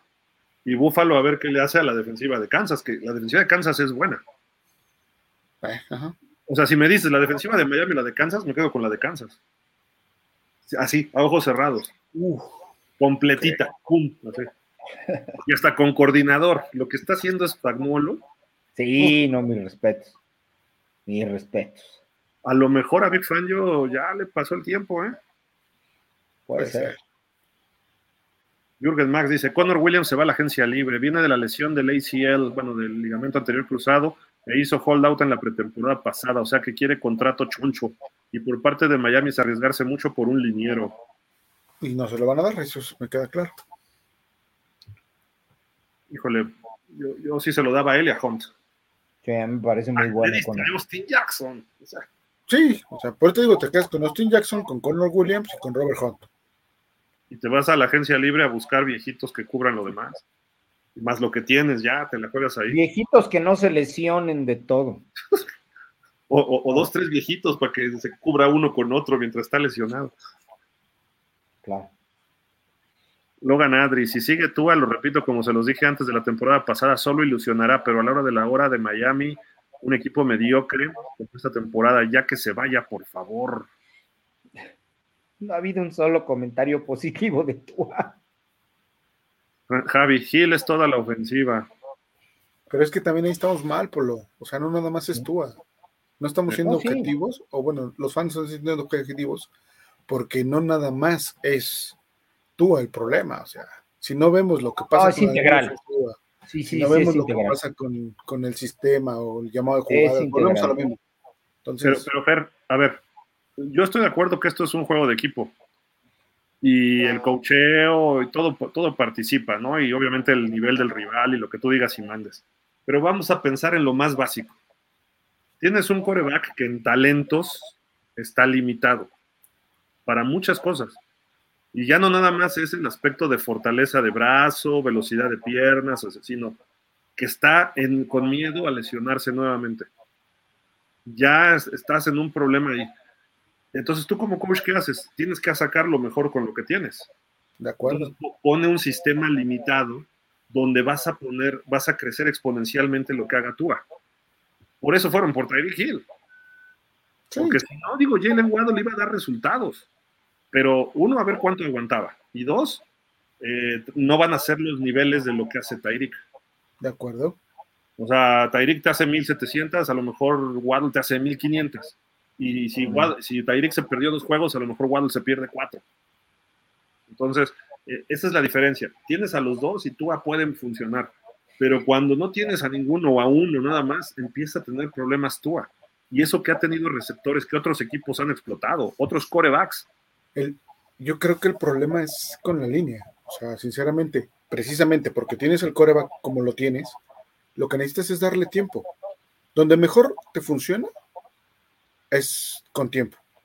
Si tú le das tiempo a cualquier coreback, así sea limitado o superestrella, obviamente menos el superestrella, pero un coreback limitado, si tú le das tiempo, te puede ejecutar de mejor manera. Eso es lo que necesitaba, o es lo que necesita para, para salir del problema ahora, como dices, ¿no? Porque tú es muy preciso en sus rangos. Sí. Es de los más precisos. Pone el balón donde quiere. El problema es que yardas. El problema es que lo empezaron a presionar y empezaron a cubrirle precisamente esas zonas y lo complicaron, que, es lo que necesitaba un poco más de tiempo para procesar la información a su ritmo. Ahí es donde todo el mundo se rió cuando les presenté los resultados del Wonder League. El Wonder League es prácticamente para, digo, es para todos los jugadores, pero para los corebacks es vital porque es algo que siempre habló Dan Marino, el read and react, lee y reacciona. Dan Marino volteaba, reaccionaba y ponía el balón donde quería. De hecho, hasta había una prueba en el Coreback Challenge que ganó Marino por eso, porque te salían así los carritos y entonces tú veías y los puntos se paraba y te vas, completa el de cinco yardas que te daba tantos puntos. Necesito el largo, y ok, lo leía cómo iba moviéndose el carrito y lo puso en el bullseye, pues, en el, objetivo Marino. Es un video que está circulando muy famoso, ¿no? Eh, pero eso en tiempo de juego, Marino podía estar cinco segundos aparte que era un tipo grande que casi no se lesionaba, daba un pasito en la bolsa de protección y metía el balazo donde quería desde el centro del campo. ¿Por qué? Porque hacía el read and react.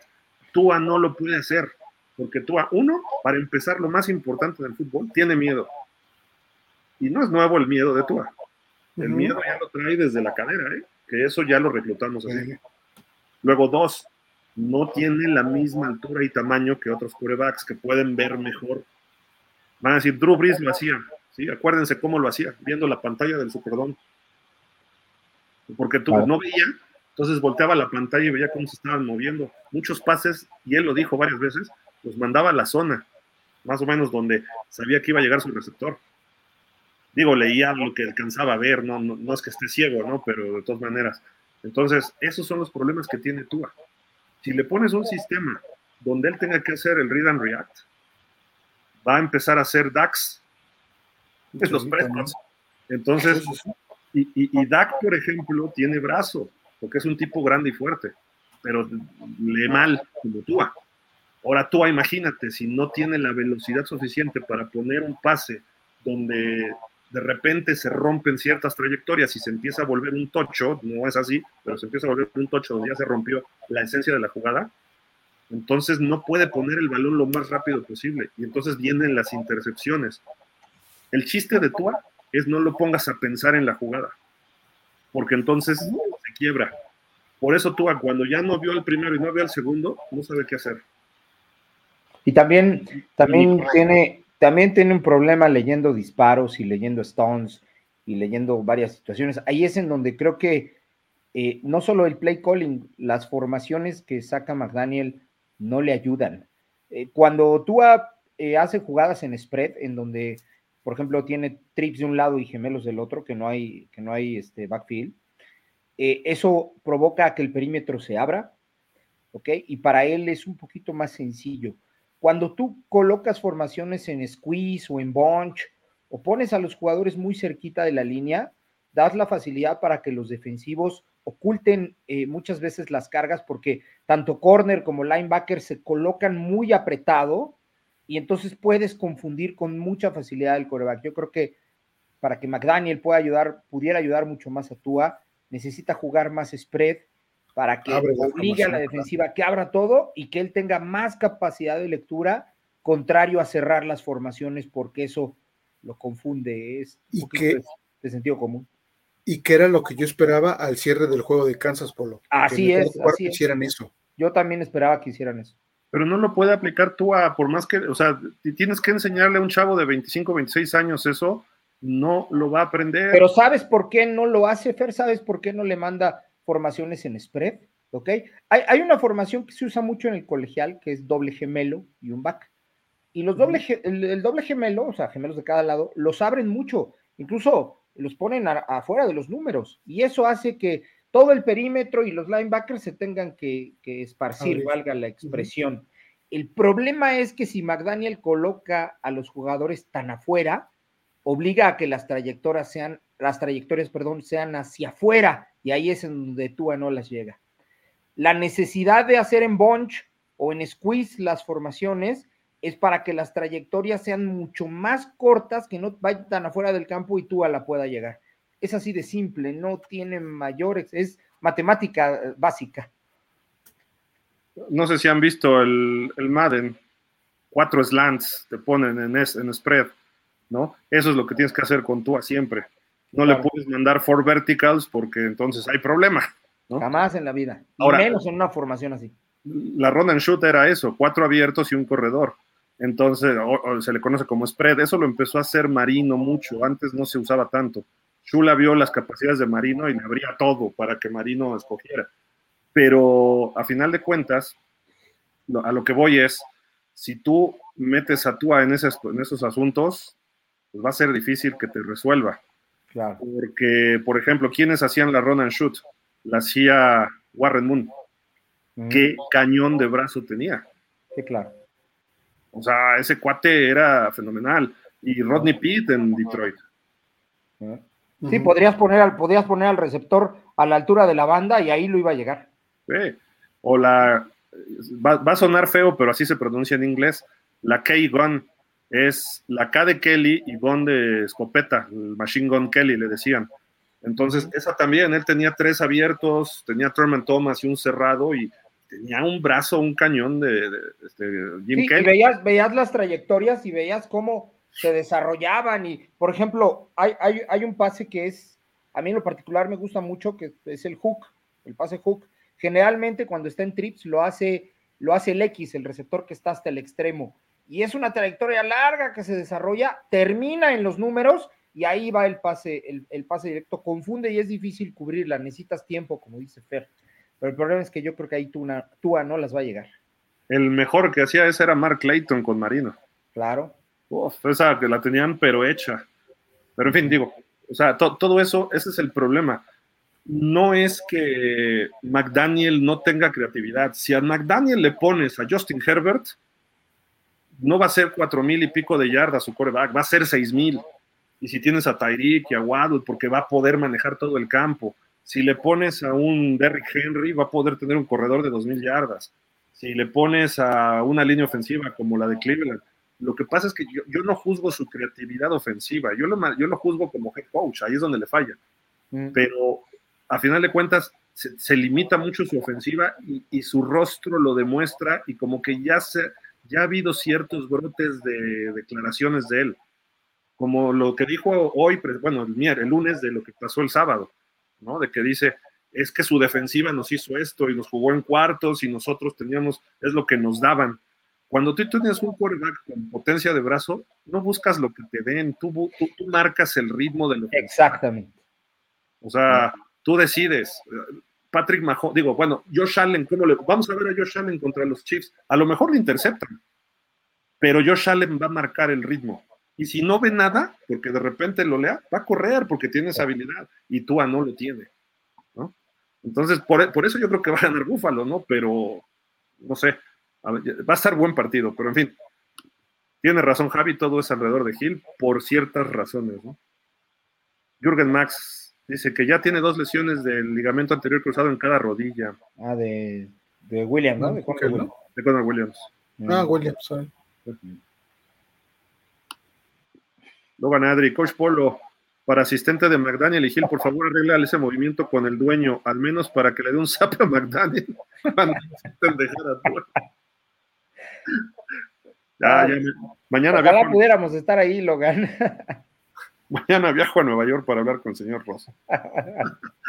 Jürgen Max, esa defensa es clásica, cover 2 personal, solo que la disfrazaron muy bien, muy bien. Spagnuolo se chamaqueó a McDaniel todo el partido. Carlos, Carlos, Cárdenas, ¿qué corredores ven como opción para que lleguen? Yo opino igual que el coach Polo, no creo que siga Mostert.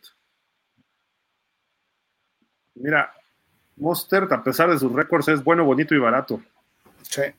Va a haber corredores buenos otra vez. Jerry Henry, esa gente libre. El, que le gusta Antón de los Raiders, este. Ay, Yo, yo sé. Jacobs? Jacobs, Jacobs. Y porque ellos fueron etiquetados por un año. Entonces, puede que entren en la agencia libre. También va a ser el caso de Saquon Barkley. Y bueno, está libre este, ahorita Leonard Fournette, que lo cortó Buffalo. Y seguramente eh, el, que, el, de los Jets, el que cortaron los Jets que queríamos. Dalvin Cook. Dalvin Cook está libre. Ah, no, está, está no, lo cortaron los Ravens. Lo cortaron los Ravens también, ahorita. Ah, no sabía, yo pensé que se lo habían quedado. Ah, no, espérame, espérame, no. no, lo cortaron los Jets y se fue a los Ravens. Sí, sí, sí, correcto, correcto. Está en los Ravens todavía. Y, pero pues es, es ahorita para los playoffs, seguramente, y esa gente libre acabando la temporada. Entonces, va a haber una baraja de buenos corredores que a lo mejor este año ya les bajas todavía más el costo. Claro. Puede ser. Y nos vamos a quedar con Monster. Es que es bueno. A mí sí me gustaría, ¿eh? A mí sí me gustaría. Mauro Alejandro Monroy, muy buenas noches, un cordial saludo a todos. Siempre es un gusto escucharlos y enterarnos del equipo más importante del NFL. Te equivocaste, ese es de los Texans.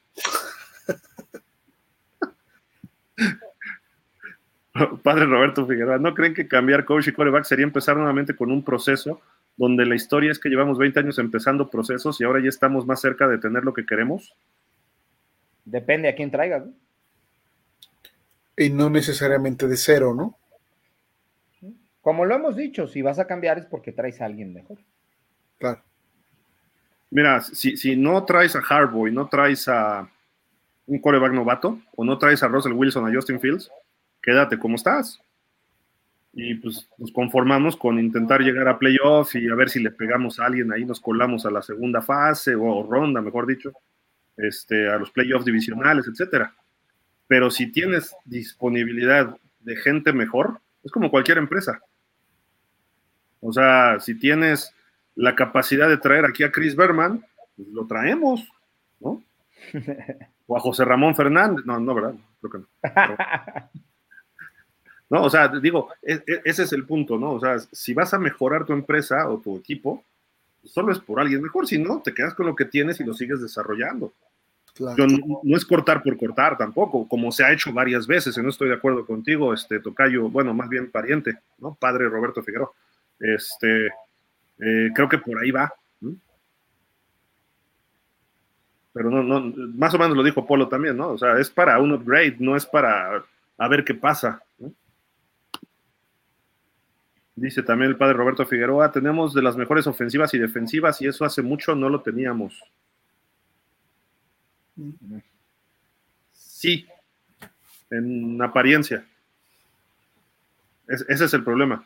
Yo prefiero una ofensiva como la de Packers. Ve cómo corrieron el balón contra los Cowboys. No en la temporada. Cuando llegó Aaron Jones empezaron a correr. Es el mejor corredor desde la semana 16. Y lo van a intentar contra San Francisco porque si lo logran hacer, le pueden meter problemas serios a San Francisco ve cómo corren los Ravens, y no me refiero a la mar, me refiero con los tres, cuatro corredores que tienen, y todavía se llevan a Dalvin Cook. Eh, ve cómo corre San Francisco, con McCaffrey y con Eli y este, Robinson, no me acuerdo cómo se apellida, pero bueno, este, el 25 de ellos. Eh, y así, los equipos que están pueden correr. Detroit, ¿cómo corre? Con el novato Yamir Gibbs y tiene a Montgomery. O sea, tienen un buen 1-2. Entonces, yo prefiero esas ofensivas que de repente Tyreek va por las 2000, Tua es el líder en yardas y en rating. ¿Y cómo se vieron en Kansas? O sea, no, no pudimos. ¿Y cómo nos vimos contra Baltimore? ¿Y cómo nos vimos contra Buffalo? ¿Por qué? Porque falta algo, el power football, nada más. No necesariamente lo tienes que tener todo el año, pero lo puedes hacer en ciertos momentos y mandar un mensaje claro de ahí les voy a correr el balón. Miami tercera y uno, y mandaba en spread receptores. Oye, por lo menos intenta el touch push, ¿no? O sea, un coreback sneak, un fullback dive, este, el half que brinque por encima de los linieros, no sé. Pones formación jumbo, pone Wilkins de fullback, tienes a Ingol, este, hacían antes el Titan Screen, ¿no? Que llegaba Durham Smite y se colocaba y él hacía el, screen, el sneak, perdón, el dije screen, no sneak. Entonces, ese tipo de jugadas Miami no puede hacer, no puede, gana 100 yardas, pero no puede ganar una. Así no puedes ganar en playoff. Entonces, y así vamos a seguir, hasta que no corrijan la línea. Entonces, eso sí creo que es medio, La defensiva tuvo sus momentos, pero repito, mucho maquillaje. ¿eh? O sea, vea a quiénes le hicimos y qué les hicimos. Ay, blanqueamos a los Jets y los dejamos en 13 el otro. O sea, a Washington también los dejamos en 13. Pero los juegos buenos nos hicieron bastantes yardas, quizá no tantos puntos. La defensiva de Miami fue oportuna en zona roja. No necesariamente robando balones, pero lo que parecía una serie de touchdowns, Miami los controlaba y terminaban en gol de campo. Pero si ves el juego de Dallas, Dallas cuando quiso nos movió el balón como quiso. Digo, es una ofensiva muy potente, pero este Baltimore hizo lo que quiso por aire, por tierra. Eh, ¿Qué otro? Búfalo. Tuvo sus problemitas Búfalo porque ya los conocemos, pero también nos hicieron 400 yardas. Y revuelte Pache en zona roja varias veces, Yoshito, ¿eh? Que si no nos ganan por más, ¿no? Los Titanes nos hicieron 400 yardas también.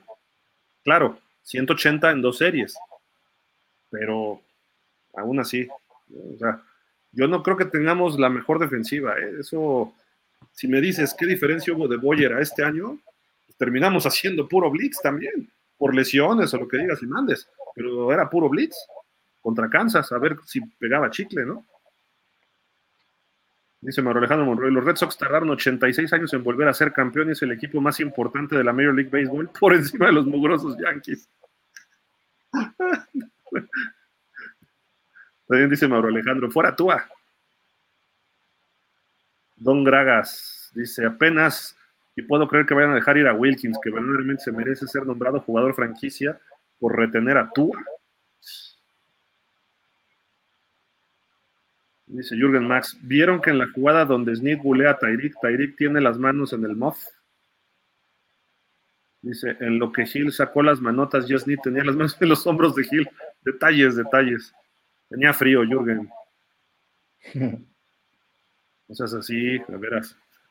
Bueno, Alejandro Monroy, sigan el head coach y quarterback en Miami. Es decir, estas pláticas las volveremos a realizar en enero del 2025. Yo creo que hasta en enero del 30, una cosa así. David Ruiz, el coreback de los vikingos sería la misma historia que Tua. Puede ser. Pero por lo menos está más bonito, ¿no? Milardo Sandoval, buenas noches, Dolphins. A Tua se le acabó el gas al final. El único problema es que tenemos tiempo para un nuevo proyecto de coreback y cuánto tardará eso. Si tienes suerte, te tarda cuatro meses como a los Texans. Jürgen Max, y creo que fue error pagarle a Austin Jackson. Ese dinero debió ser para Robert Hunt. Sí. David Ruiz, Dix por Waddle. Pues yo sí, sí le, sí jalaba el gatillo en esa, ¿eh? Imagínate tener a Dix y a Hill en el mismo equipo. Uf. O sea, cincuenta y tantos millones, casi sesenta en dos jugadores. Pero yo creo que Dix sí es mejor que Waddle. ¿Pero a qué costo? Al que le pretenderías pagar a Waddle en dos años. Fer, estás muteado. No digo que es mucho dinero, o sea, se me hace demasiado dinero. Sí, son muy buenos los dos. Y Va a llegar algún momento en el que Waddle y Hills, de seguir juntos en un par de años, te van a significar eso. Ah, no, pero Yo no vas a tener a Waddle y a Gil. A Gil lo vas a soltar. O a Waddle. Gil va a estar como hasta el 26, 27, ¿eh? Su contrato, algo así dice. Igual el año que entra tienes que extenderle. No creo que lo cumpla, ¿no? Yo, yo, yo tampoco lo creo, pero bueno. Yo en lugar de Dix me iría por Davante Adams. No más digo. No más digo. Ah, Bueno, Alejandro Monroy se seña. Estaría igual. Dice, Aaron Ungar comentaba que reestructurar y empezar de cero era lo indicado para Dallas. Nosotros también deberemos pasar por eso. Otra vez por culpa del, ja- del hawaiano y el Ido.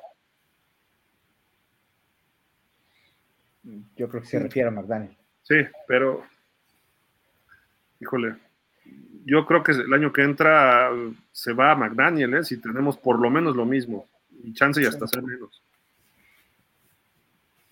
Francisco Javier Roldán dice, jajaja, no soy MVP, ni fan de ocasiones, que a veces el trabajo me impide estar, o llego muy tarde, ya cuando leo comentarios. den comentarios, perdón. Sí, pero bien que cobras acá tu millón de dólares, no te hagas. Claro. Jürgen Max dice, investigué salarios de la temporada 23 con respecto a la del 24, se van al cielo. Terran en 23 cobró 9.2, en el 24 cobrará 20.6. Sealer 3.3 a 10.7. Tyreek de 12.9 a 20.6. Y además estás hablando de dinero cash, ¿no? No, no los bonos, todo el rollo, ¿no? Directo. Porque sí está pesadito, ¿eh? El de Tyreek creo que traía hasta más, ¿no? En total, el dinero total, ¿no? Mm, Sí. Tyreek en el 24. De 12 a 20. Son 30, ¿no? Es, no, es que es su último año, cobra 43 en el 2026, es lo que había visto. Mm. Medio estadio, caray. Pero fíjate, este año nos va a pegar este Tyreek 31 millones al tope. Ajá, lo que te decía son 30. Ya muy considerable, ¿eh? Y 34 el año que sigue y 56 el último año. No, bueno. Va a, va a tener que reestructurar. Sí. Y si te deshaces de él acabando el 24, el impacto sería de 22 millones al tope. No estaría tan pesado. Ahí sí nos favorece un poco. Digo, para los estándares que lo que está cobrando él, ¿no? Dice Adrián contigo, Adrián, tu amigo. Saludos, amigos Dolphins. Un gusto siempre llegar al trabajo y escucharlos. Gracias, igual, Adrián, gracias. Dice Logan Adri, tú a Prescott lo mismo de lo mismo, igualitos, con equipazo, pero siendo mediocres por su core. Enrique Ponce de León, Austin Jackson ya le dieron contrato por 30 millones en cuatro años, lo firmó a mitad de temporada, cierto, cierto. Por Alejandro Monroy, más que expectativa, la esperanza de que Tua mejore para este 24, deberemos mantenerla como vela encendida frente a un abanico. No entiendo, se supone que Grier debe ser una persona con estudios. Se supondría, ¿no? ¿Cómo ven la primera temporada de Big Fan Yo? Mm. Pues, si hubiera que ponerle una calificación de 0 a 10, yo le pondría un 7-5 por ahí. Pegándole a 8. 7-5, 8. De 8. Sí, 8. Yo digo que sí le compramos unos 10 litros de humo al señor. este año, este año, ¿no? En fin. Jürgen Max dice, Chop de 7.5 a 26.9. Ramsey de 2.9 a 27. Tua de 9.6 a 23, por mencionar algunos. Falta firmar a Hunt, Van Ginkel, Recon, Wilkins y Connor. Aygrir, tremenda bronca de dinero. No, no, no, qué malas negociaciones. Fíjate que si, si lo analizas así, eh, junto a lo que nos puso Jürgen en el, en el comentario, hace dos o tres comentarios, Grier buscó eh, eh, distribuir, si esa es la palabra, en años posteriores para que este año pudiera reunir todo ese talento y pagarle, pagarles lo menos posible, ¿no? Eh, lo más, este, lo más digerible que pudiera estar, tendiente hacia poder obtener un buen lugar, o dicho de otra forma, Super Bowl, ¿no? Entonces, la verdad es que por eso es que yo creo que los años siguientes se infla tanto, porque este era el año como de... al que le apostó. Eh, al que le apostó y estuviera todo, todo de esa forma. Pero si hacemos un resumen, esto comenzó en el 2019. No hablo de estos contratos, sino ya tenemos a Chris Guerrero y comenzó en el 2019 y cinco años después no tenemos ni una sola victoria de playoff. Es un fracaso total. Él, él se llegó como gerente en el 16. Contratan a Brian Flores en el 19 y eh, ahí es donde se va Tonsil a los Texans, se va Fitzpatrick a Pittsburgh, se va Kenny Drake a Arizona y se hace de picks. Y ahí empieza toda la historia de, ahorita. Tres picks en el 20, dos en el 21 y después ya vino la regada de Tepache y, trades y cosas así, ¿no? Entonces, pero esos dos años, se están el del 20 se está reflejando hoy, Tua y Austin Jackson. Eh, nos deshicimos de Noah Binogini, pero Austin Jackson, de verdad que no entiendo esa firma. Y luego, eh, el año que entra viene Waddle y Phillips más Holland, que aunque es segunda ronda, él sí es a fuerza cuatro años y no tiene opción de quinto. Todavía Phillips y, Waddle sí. Entonces va a estar medio complejo el asunto también el año que entra. Yo creo que es tiempo de tirar veteranos, así de que ni modo, pues te caíste, adiós, tú también, y firmar a los jovencitos con los que te reclutaste de primera ronda que sí acertaste con Waddle y con Phillips. Por eso hay la, por eso hay la, la opción de decir que se ganaron su, su derecho a ser agentes libres, ¿no? Así como que, bueno, pues ya si te vas, pues ya. Y pues sí, ay, qué pena, ay, se, se, hizo agente libre, no te podemos pagar. Alguna vez me dijeron eso, no te podemos pagar lo que te ofrecen los otros. Adiós, adiós. Sí. O sea, pues, casi, casi ya se va. Pues sí, ¿qué le dices? No? Felicidades, algo así, pues no sé. Y, obviamente las ventanas así son en la NFL por los tipos de contratos de cuatro años. Tienes una ventana de cuatro, cinco, seis años, dependiendo de cómo armes el equipo. Lo armó así los Rams y los Rams fueron campeones. Y después desbaratas todo. El problema es que ellos llegaron a ser campeones, nosotros no. Pero ¿por qué llegaron a ser campeones? Porque se llevaron un coreback franquicia o élite como Stafford.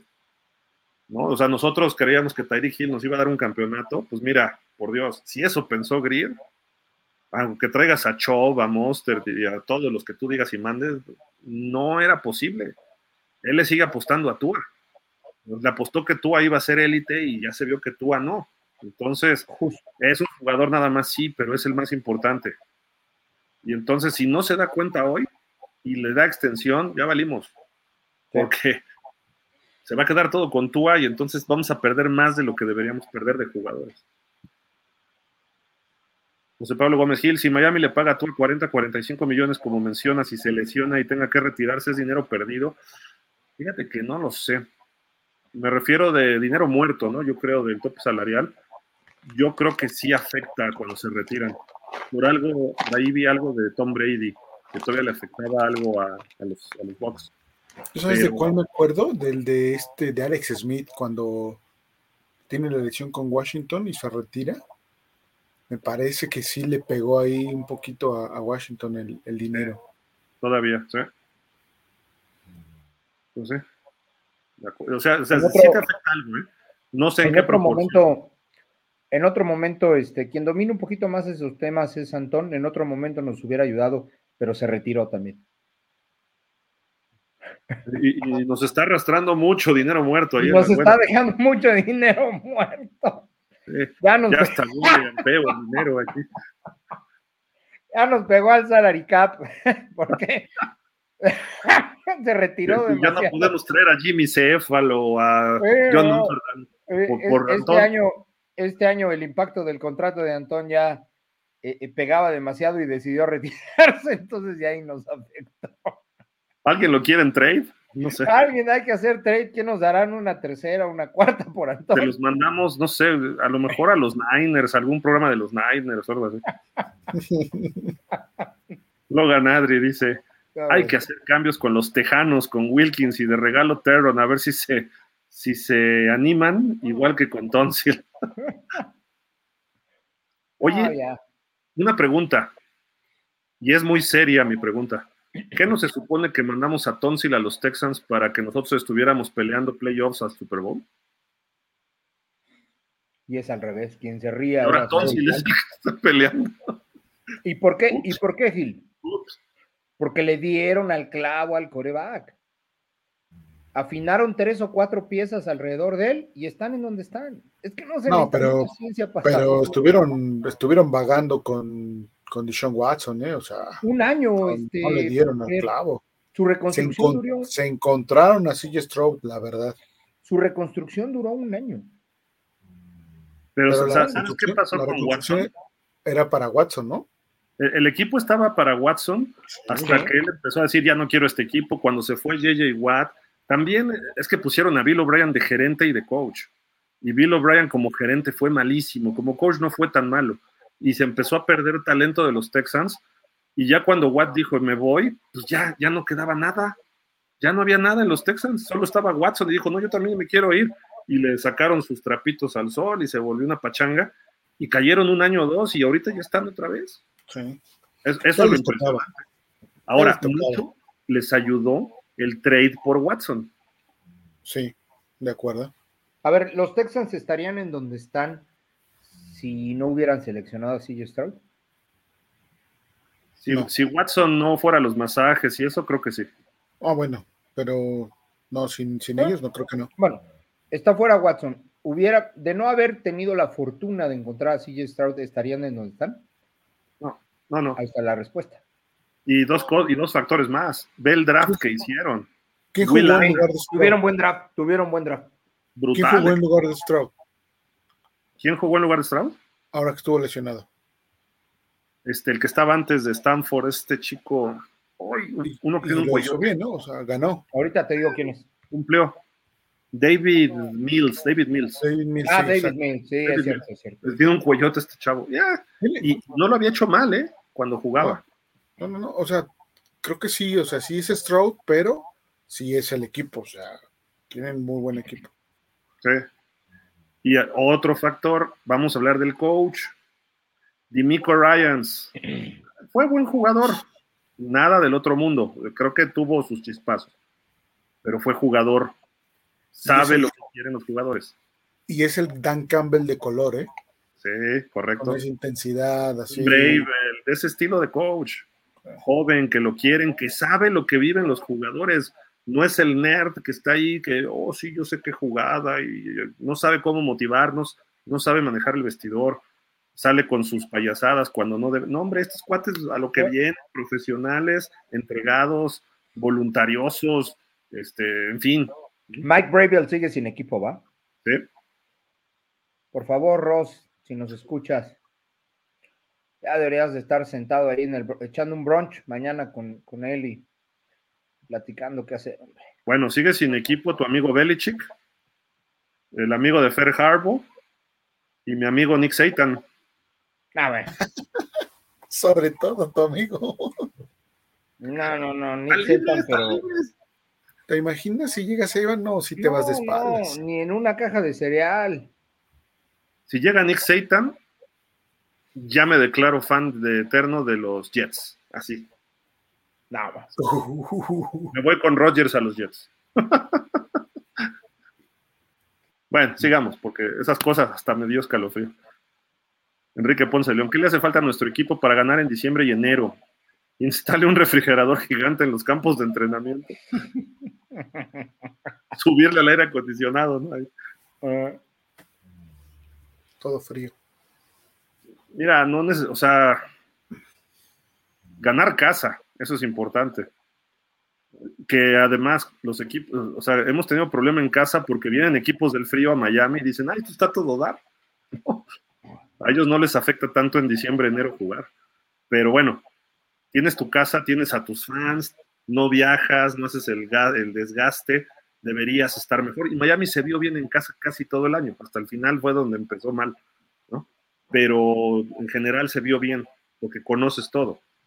Pero ya lo vimos en diciembre, fueron al Hard Rock, nos ganó Tennessee, nos ganó Buffalo, y casi nos gana Dallas en nuestro estadio. ¿Por qué? Porque en diciembre ya las temperaturas son como en la Ciudad de México, con mucha humedad, pero no es el calor brutal de septiembre y parte de octubre. Entonces, sí, creo que es, es no, de, no, depender de, de, la climatología, ¿no? Eh, y, y te traen, traerte a, lo, a, los demás que vengan acá y después los mandas a Miami Beach o algo que los distraigan, la fiesta, lo que sea, ¿no? Pero, pero eso es lo primero. Y después, pues obviamente que tu equipo llegue sano. Tienes que hacer un equipo, buscar jugadores. Lo decía Bill Parcells y entiendo por qué escogió a Jake Long en lugar de Matt Ryan. Inicias desde las trincheras. Aunque tengas un equipo como el de Miami con Tyreek Hill, necesitas gordos.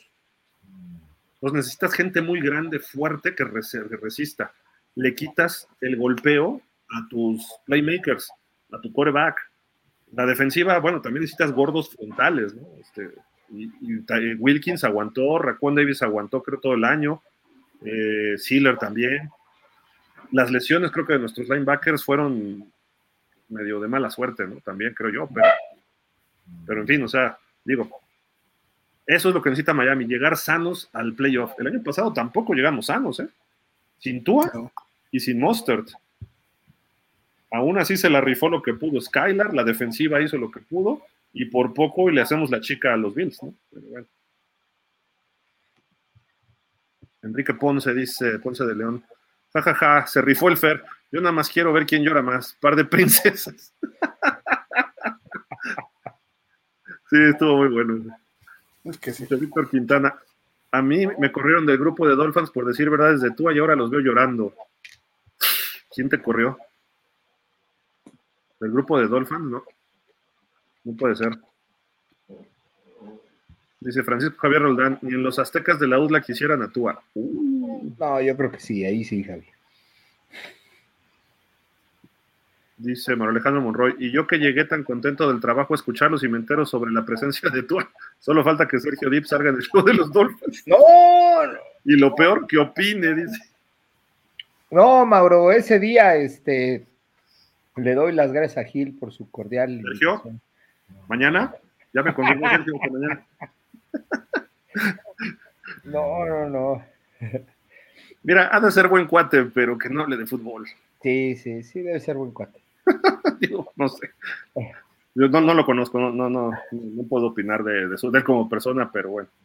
Luis Hernández, yo le voy a los Bills y no me vengo a burlar, al contrario, los escucho porque tienen sentido su análisis. Y si Buffalo no ha ganado, no ha ganado nada, pero espero este sea el año. Creo que puede ser, Luis. Puede ser, ¿eh?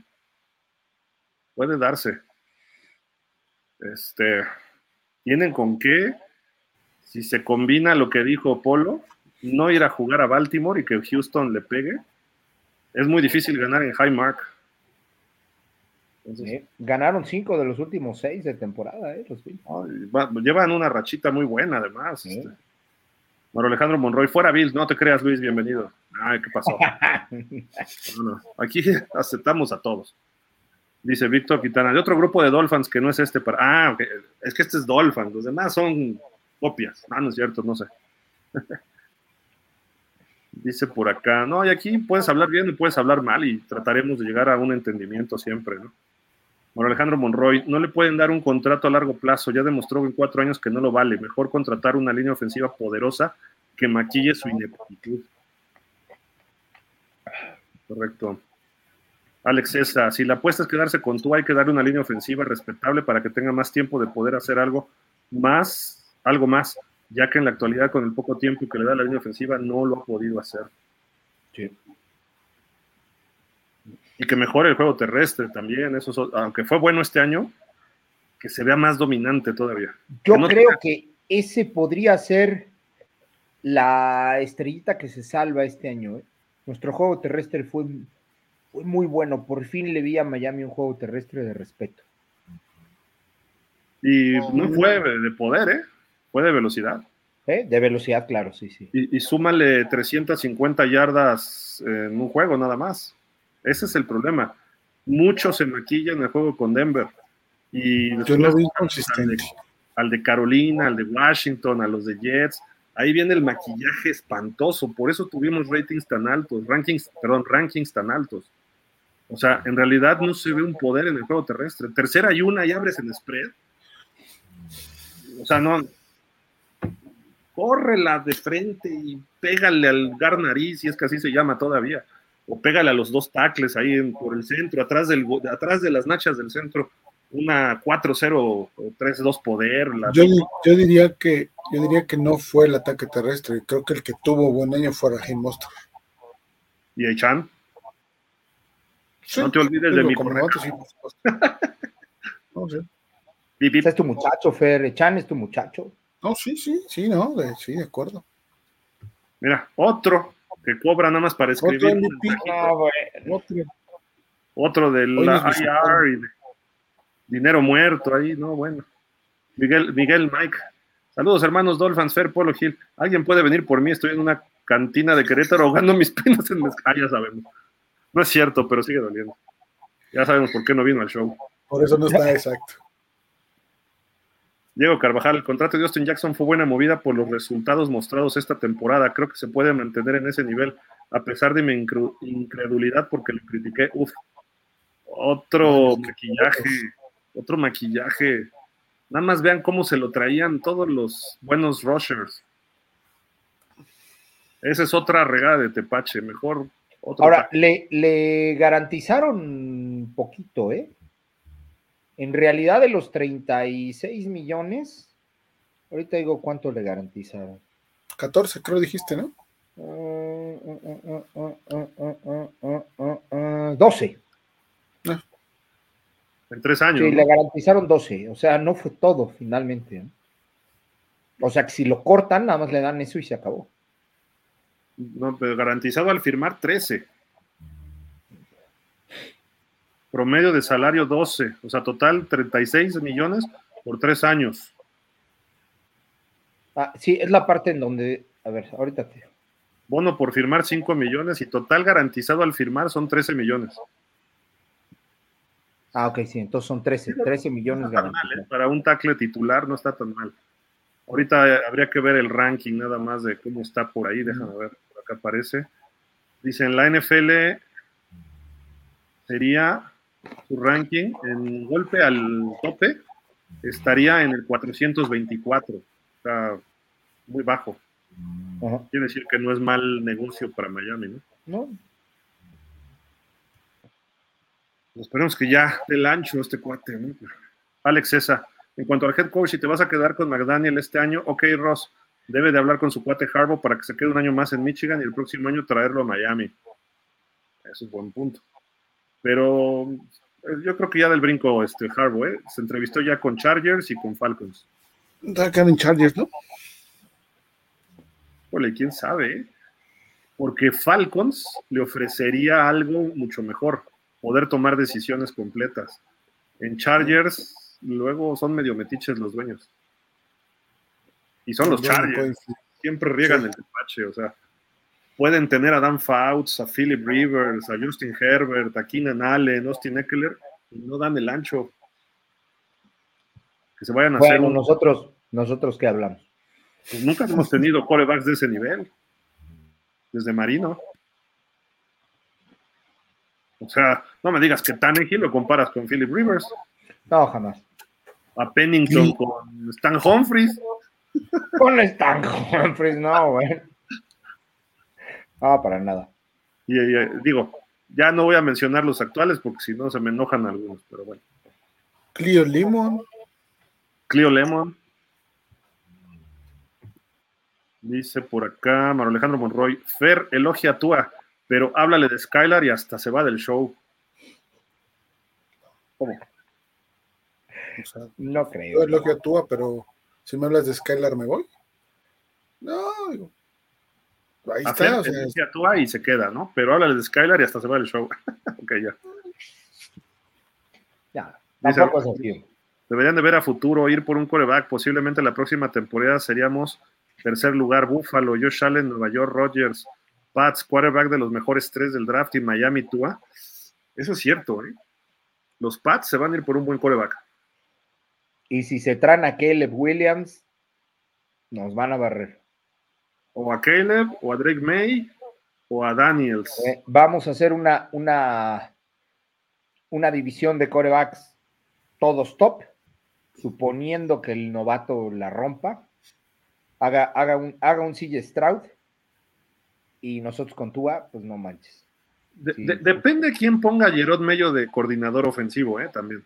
Sí, sí. también tendría que ver. Capaz de que le truenan la carrera como a Mac Jones, ¿eh? Sí, te- se- digo, influirían esos factores, pero en el caso de Allen y de Rogers, sí va a ser como el meme ese donde están los tres dragones y uno tiene la cara así como, así nos va a pasar, caray. Dice Alberto Cruz. Ahí se darán cuenta que Tua no sirve y se va a ir. Skylar tal vez sea titular. Yo le veo más determinación. No, bueno. ¿Eres tú, que Javi? es Alberto, Alberto Javi Cruz. ¿Eres tú, Javi? no, de- de- definitivo. ¿eh? Skylar, vi el video del año pasado contra Buffalo y algunos partidos. Por corazón nunca le faltó. ¿eh? No. Le faltaba pulir muchas cosas, a lo mejor desarrollar todavía algo de talento, pero la garra la tenía y Sí, estaba lo intentaba, sí. sí. Sí, sí. Romeo Huerta dice: Hola, buenas noches. Vi que tú dio su full como coreback en la penúltima ofensiva contra Kansas City. Esto lo vi en un pase largo que parecía un pase de 90 grados hacia arriba y ya con frustración de no dar más. Así. Mira, ta- también, o sea, el factor del clima no fue muy favorable, ¿eh? O sea, Y, ve los números de Mahomes, que juega en casa y potencialmente es el mejor coreback de la liga, no estuvo tan bien. Más o menos estuvieron los mismos este, números, solo que a Mahomes no le interceptamos, ¿o sí? No, no, ¿verdad? Un fumble creo que recuperamos nada más, pero ya en tiempo muerto, ¿no? Pero este, digo, eh, eh, no es fácil el juego aéreo porque el balón se congela, por eso desinflaba balones Brady, ¿no? Bueno, Alejandro Monroy, la única semejanza entre tú y Wilson en el emparrillado es que son humanos. son buenas personas, ¿no? Carlos Cárdenas, ¿quién cubriría la posible baja de Howard? ¿Cam Smith? ¿Coju? No, Coju se va a ir. Pero Howard no se va, aunque sea trade. por eso dice probable baja. Si lo cortan, nos va a pegar fuerte al tope salarial, mejor lo tienes. Sí, claro. Y lo pones a jugar. Eh. Este, Cam Smith para eso lo trajeron, ¿no? Se supone. Y Coju puede ser barato, pero a lo mejor alguien le paga un poco más. Sí. Maro Alejandro y Tindal se la pasó viaticando todo el 2023, ya parece profesor. Y no, quién sabe. ¿eh?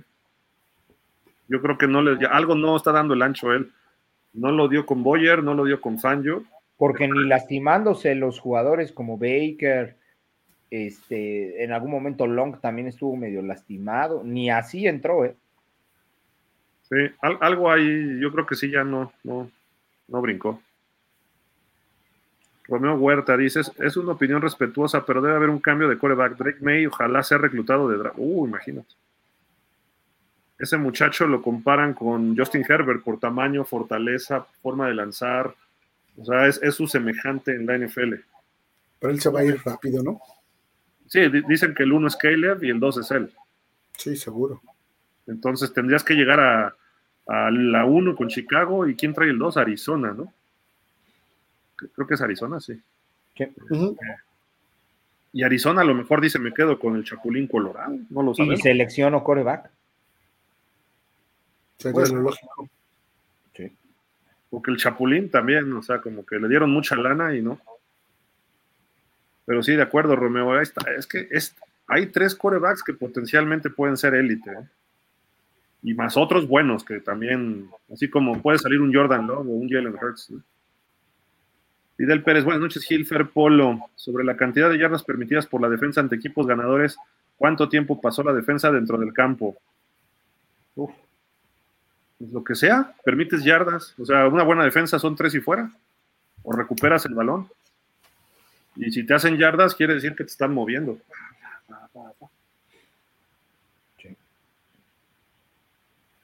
Bueno, Alejandro Monroy, la gran duda es cómo administran el tope salarial del show de los Dolphins y de la pausa de los dos minutos. Ni John Lynch podría gestionar eso. Mira, es muy, es muy sencillo. Aquí les pagamos un millón a todos por mes por falta les quitamos 500 mil. Ya dos faltas no les tocó el millón. Lo siento, Antón, se tenía que decir y se dijo. no, pues Francisco Javier dice 8-5 de calificación a Fangio. Ok, ¿y a su defensiva cuánto? no, yo no creo que llegue al 8-5. Ah, Javi. Sí se vio barco el Javi, ¿eh? Sí, no, no. No, pues no, no, hubo un, juego, hubo un juego de la temporada donde Javi le puso a Tua 10 o 9-5, algo así. Y, está grabado. No recuerdo cuál fue, pero hubo, uno que le puso 9.5. Sí, sí. David Ruiz, con esos topes salariales era ser campeón este año y ni quedamos cerca. Sí. Dice, ¿quién diría que me tocaría ver a Detroit con posibilidad de llegar a un Super Bowl y a Miami? Nada. Espérate, todavía, todavía falta. A ver si le pegan a Tampa, ¿eh? Tampa está peligroso. Estás chavo, estás chavo, aguanta. Rodolfo Martínez, buenas noches. Ya era tiempo que Ross se hubiera hecho presente, pero al parecer no se ve que quiera tomar las decisiones que este equipo necesita. Vamos a llegar cada año a playoff y hasta ahí. ¿Y si bien nos va, Rodolfo? Neftalía Costa, desde Reading, Pensilvania, Estados Unidos. Saludos, mis hermanos mexicanos. Bueno, ganamos 11 partidos. ¿Qué se puede hacer? Muy desilusionado, pero hacia adelante. Dolpling, es todo. Neftalí, saludos. Rodolfo Martínez, somos el Dallas de la Americana y eso de que cada año vamos a llegar a la postemporada, pero va a llegar que luego ni eso por los jugadores que se van a ir y los demás equipos de la división que van a mejorar. Y Miami va a ser flor de un día y Miami otra vez al fondo. Dice Gil, ya que le vas a ir a los Jets, seas también bienvenido a las Águilas de la. Siempre hay un lugar para un hermano más. No, no, no, no, no. A ver, espérate. Una cosa es caer al nivel de los Jets y otra cosa ya, eso ya es lo más profundo del infierno, llegar a la América. Perdón, Fer, se tenía que decir y se dijo. Víctor Quintana, ay mamita, si le renuevan a tú y dejan al brincacharco, se avecinan tiempos oscuros. Rodolfo Martínez, pues a ver qué pasa en esta temporada baja. Creo que realmente Ross nos. ¿Creen que realmente Ross nos sorprenda con algo que haga mm, movida, que mueva, perdón, las bases del equipo? No. No, no. Víctor Quintana, ¿cuál es la probabilidad de descongelar al poderoso Fitzmagic? ¿Cuánto cobra por banquear a Tua? Sí, ¿no? Y Rodolfo dice, darle las gracias a los veteranos y ahorrar, traer línea ofensiva, reforzar la defensa y si es necesario seleccionar un mariscal de campo que sea una real competencia para Tua. Así estaría medio, Por ahí va, pero pues a ver cómo lo hacen, ¿no? Víctor Quintana, Tua tiene talento en la sangre, solo le falta que le circule. no, bueno, pero con todo. sí. no. David Ruiz, ¿de Bond será nuestro corredor principal? ¿Se lo ganó? Sí, yo creo que sí. Sí, lo vamos a anotar, va a venir, va a venir con más, este, más físico, ¿eh? Sí, sí, por supuesto. Seguramente. Ojalá que sí, ¿no? Pues sí. Así debería ser. Yo personalmente no le veo físico de corredor 1, ¿eh? Mm. Ah, vamos a ver este año.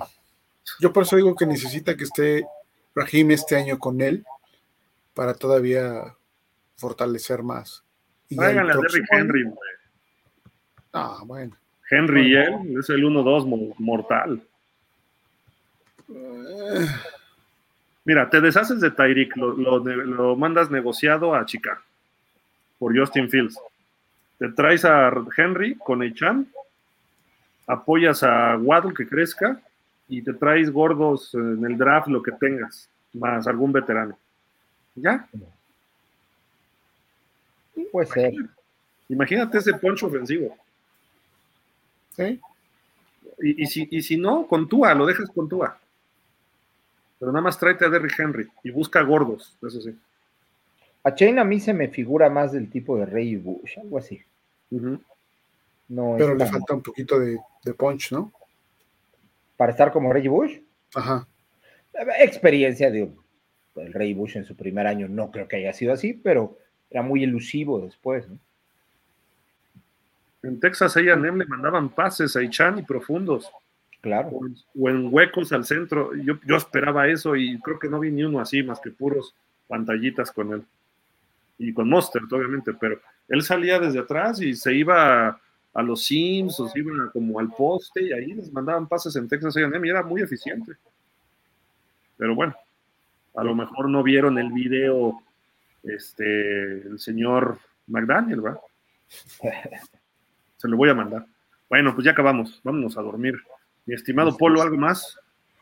Pues no, nada más, este, el, como decíamos al principio, el, la primera terapia ya de fuera de, temporada de los Dolphins, este, a ir construyendo, a tratar de ver qué noticias se van dando, eh, a tratar de, de, informar con veracidad y emitir, pues bueno, no, nuestra opinión. Yo creo que de momento se va a quedar ahí con lo que declararon ahorita, por lo menos hasta que la temporada termine y se empieza a ver este eh, eh, hacia principios de marzo quiénes salen, quiénes entran y, ya iremos ahí dando las, las, noticias. Por lo pronto, pues bueno, eh, necesitaremos yo creo que dos o tres programas más para sacar todo el, todo el coraje, ¿no? Pero bueno, por acá estamos y y gracias a todos. Yo creo que otros dos, tres años. Este,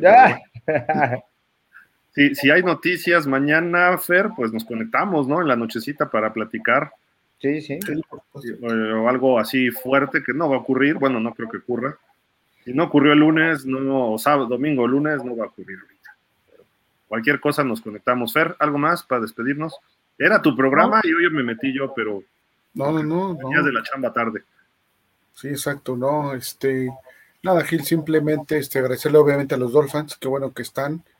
Eh, entrar en modo reconfiguración es importante para poder hacer un análisis este, tranquilo y ver qué, qué va a pasar con, con, el equipo, ¿no? Y bueno, no se, no se molesten, no se frustren, todo, todo fluye, todo tiene que pasar. Y este, vamos a ver qué pasa con, con nuestros queridos Miami Dolphins de hoy en adelante. Y sí, como dice Gil, ¿no? Si hay algo extraordinario, pues obviamente lo estaremos comentando, ¿no?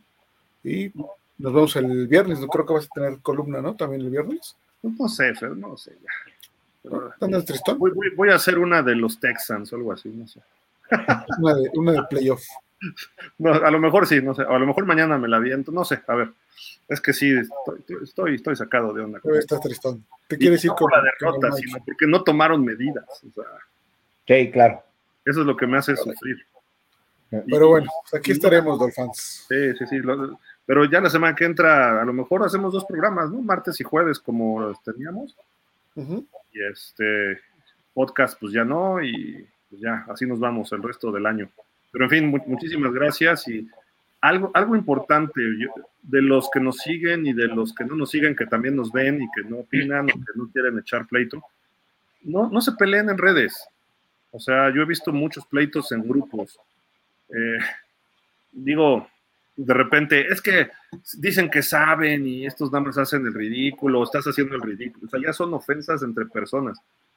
Este, nada más evitemos las ofensas entre nosotros, eh, porque te cae bien o mal lo que escribió, o porque piensa, yo sé que a veces es precisamente ir a sacar las frustraciones que tenemos en el día. Y yo también me he agarrado en redes a veces, ¿no? Este, hace mucho que ya no, porque como que dije, no tiene caso. Y con gente que a lo mejor ni conoces, y cuando nos empiezan a atacar, pues los, ahí sí los bloqueamos, ¿no? Y empiezan a insultar. Eh, a pausa el domingo empezaron a atacar unos de los Bills, es que con permiso, o sea, se acabó, ¿no? O sea, puedes tener razón o no, pero ya insultar a groserías, eso demuestra la baja educación. Y no lo hagan, o sea, de verdad, y, y si ven que lo hacen, pues conminen a la gente que no lo hagan, ¿no? Eh, por ejemplo, nosotros tratamos de no meternos con otros programas, eh, entonces, cuando hubo un problema con el tigrillo, me escribió, se disculpó, lo platicamos y quedamos que, tan cuates como siempre, ¿no? Este, no, no, lo conozco en persona, pero he visto algunos programas de él y tan tan, asunto arreglado, cada quien en su frente y se acabó, ¿no? Es más, si en algún momento nos podemos ayudar, pues nos ayudaremos, ¿no? Alguna vez vino, vino este chico Adam Gómez y vino a hacer promoción de su programa y pues mira, cada quien hace las cosas como quiera y si bloqueó a alguien, nada, si bloqueó a alguien el tigrillo, son sus formas de, de, actuar y yo no tengo nada que opinar acerca de ellos. Nosotros hemos bloqueado gente, pero porque insulta, no por lo que opina. Ojo, o sea, ustedes pueden opinar que Tua es el mejor quarterback y pues trataremos de explicar por qué nosotros creemos lo contrario y se acabó. No, tampoco venimos aquí a catequizar a nadie, ¿no? Y enseñarles el fútbol porque tampoco lo sabemos todo, aunque me han dicho a mí que yo tengo la verdad absoluta, bueno, pues sí, o sea, como yo les decía a mis alumnos de periodismo, 10 lo saca Dios, 9 yo y ustedes de 8 para abajo. Entonces, este, sí, así, pero eso es broma, obviamente, estoy como, es que ya le aprendí a, a, ¿no? Pero el asunto es, no se peleen, no se peleen, o sea, de, den fundamentos, y si ya no hay, si alguien quiere echar pleito, pues es como las llamadas a misa, va quien quiere, ¿no? Entonces, abusados nada más, y traten de mantener eso, porque estamos empezando a tener buenos años y pues ahorita nos dividimos, no, no, no, no le veo mucho cosa positiva, ¿no? Entonces, tratar de mantenernos así, si hay alguna diferencia, se habla y punto, ¿no? Y pues, tan tan. Y si a mí no me gusta Tua, no significa que sea lo mejor para el equipo, ni lo peor para el equipo, ni significa que estoy en pleito con alguien que diga que Tua es el correcto, ¿no? A, a veces lo tomamos así, pero no va de por medio la vida de mis hijos, ni mi dinero, ni mi patrimonio, ni el de nadie, ¿no? Entonces, ojalá podamos tomar decisiones sobre el equipo, sería, creo que seríamos, este, tendríamos temporadas perfectas cada año, ¿no? Entonces, ya, ya dijimos, ¿no?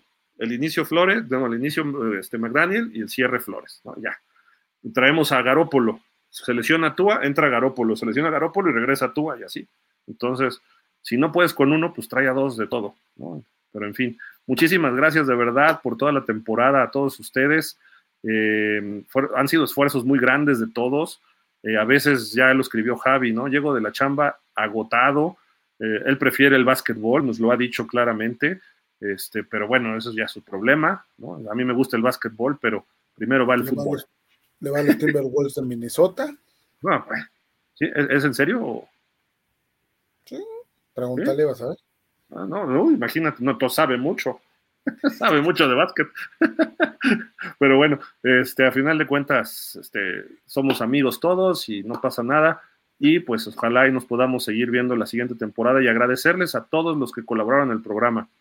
Eh, hubo algunos que se fueron porque decían, no, no querían estar abiertos a, a, nuestras formas de ser, que es la más abierta. Yo creo que ellos quieren cosas cerradas, ¿no? Se fueron antes de la temporada, este, pero no pasa nada. Eh, los que seguimos aquí nos aceptamos como somos, somos amigos y somos Dolphins y eso nos une. Entonces, pues, Fer, Polo, muchísimas gracias. Este, están invitados como siempre a pausa y seguimos en Dolphins. Eh, Antón, eh, Javi, estuvo Israel Estrada, él no se fue por diferencias, él se fue por cuestiones personales, pero siempre tiene las puertas abiertas aquí Israel. también a Mike, obviamente, y pues en fin, así de que pues a partir de febrero, quienes les interese salir en los programas, por favor váyanos escribiendo al inbox para empezar a trabajar la temporada. A nosotros no nos gusta que entre gente a media temporada, porque ya llevamos un ritmo y este es algo que alguien se lesione, entonces entran, ¿no? Eh, o tengamos que cortar a Antón porque cobra mucho, etcétera. Entonces ahí ya entran a media temporada alguien más. Pero de verdad, si, si quieren participar, escríbanos al inbox de Facebook y nos contestamos como en un mes porque luego no lo vemos, pero lo vemos todos y de ahí pues esperamos que, no, les contestamos y trataremos de, de, platicar y pues para que se vayan integrando al equipo y empecemos desde cero la temporada, ¿no? La temporada no es de septiembre a que nos eliminen, ¿no? No es desde ahorita hasta el Super Bowl que entra. Entonces los esperamos así, con muchísimo gusto. Pueden participar en un programa, en otro, o con lo que puedan aportar, ¿no? A veces nada más nos pueden mandar mensajes, etcétera. Por ahí tenemos un grupo de Dolphins que es muy respetuoso y que nos tratamos de manejar lo mejor posible. Este, hay gente tu a lovers, hay gente tu a haters y todo el mundo opina y no pasa nada. Entonces, quien se quiere integrar, pues también escríbanos ahí y mándenos sus teléfonos y los vamos a ir incluyendo. Alguien nos preguntó la semana pasada. Pero bueno, es todo lo que les quería decir y agradecerles de verdad a todos y los que nos han seguido en pausa y nos siguen en Dolphins. Eh, gracias. Y en pausa seguimos muy fuerte porque se van al Super Bowl. bueno, de hecho vamos a tener corresponsal el sábado en San Francisco y se va Dani al juego en Detroit. Y el Super Bowl lo vamos a tener cubierto también con Dani y con Aaron. Así de que estén pendientes de toda la cobertura desde allá, el ambiente, el color, las entrevistas, este, en fin, eso en pausa y lo compartimos acá en Dolphins también para que no tengan que ir para allá, pero si nos pueden dar like y apoyar allá también, pues se los agradecemos. Pero bueno, en fin, eh, Polo va a estar también con nosotros ayudándonos en algunas narraciones, Antón cuando pueda, Fer, sus horas de trabajo ya no coinciden tanto con los programas de pausa, pero bueno, a final de cuentas están las puertas abiertas para todos. Muchísimas gracias de verdad y pues, ni modo, otra derrota, pero pues el aletita Fins no está tan up, está más bien down, pero como siempre, seguimos siendo Fins. Muchas gracias, Fer. Muchas gracias, Polo. Gracias, buenas noches. Pues vámonos. Muchísimas gracias a todos. Nos vemos. Bueno, todavía es la colita de esta temporada para los Dolphins, pero pronto la siguiente temporada. Buenas noches, pásenla bien, Fins up. Bye.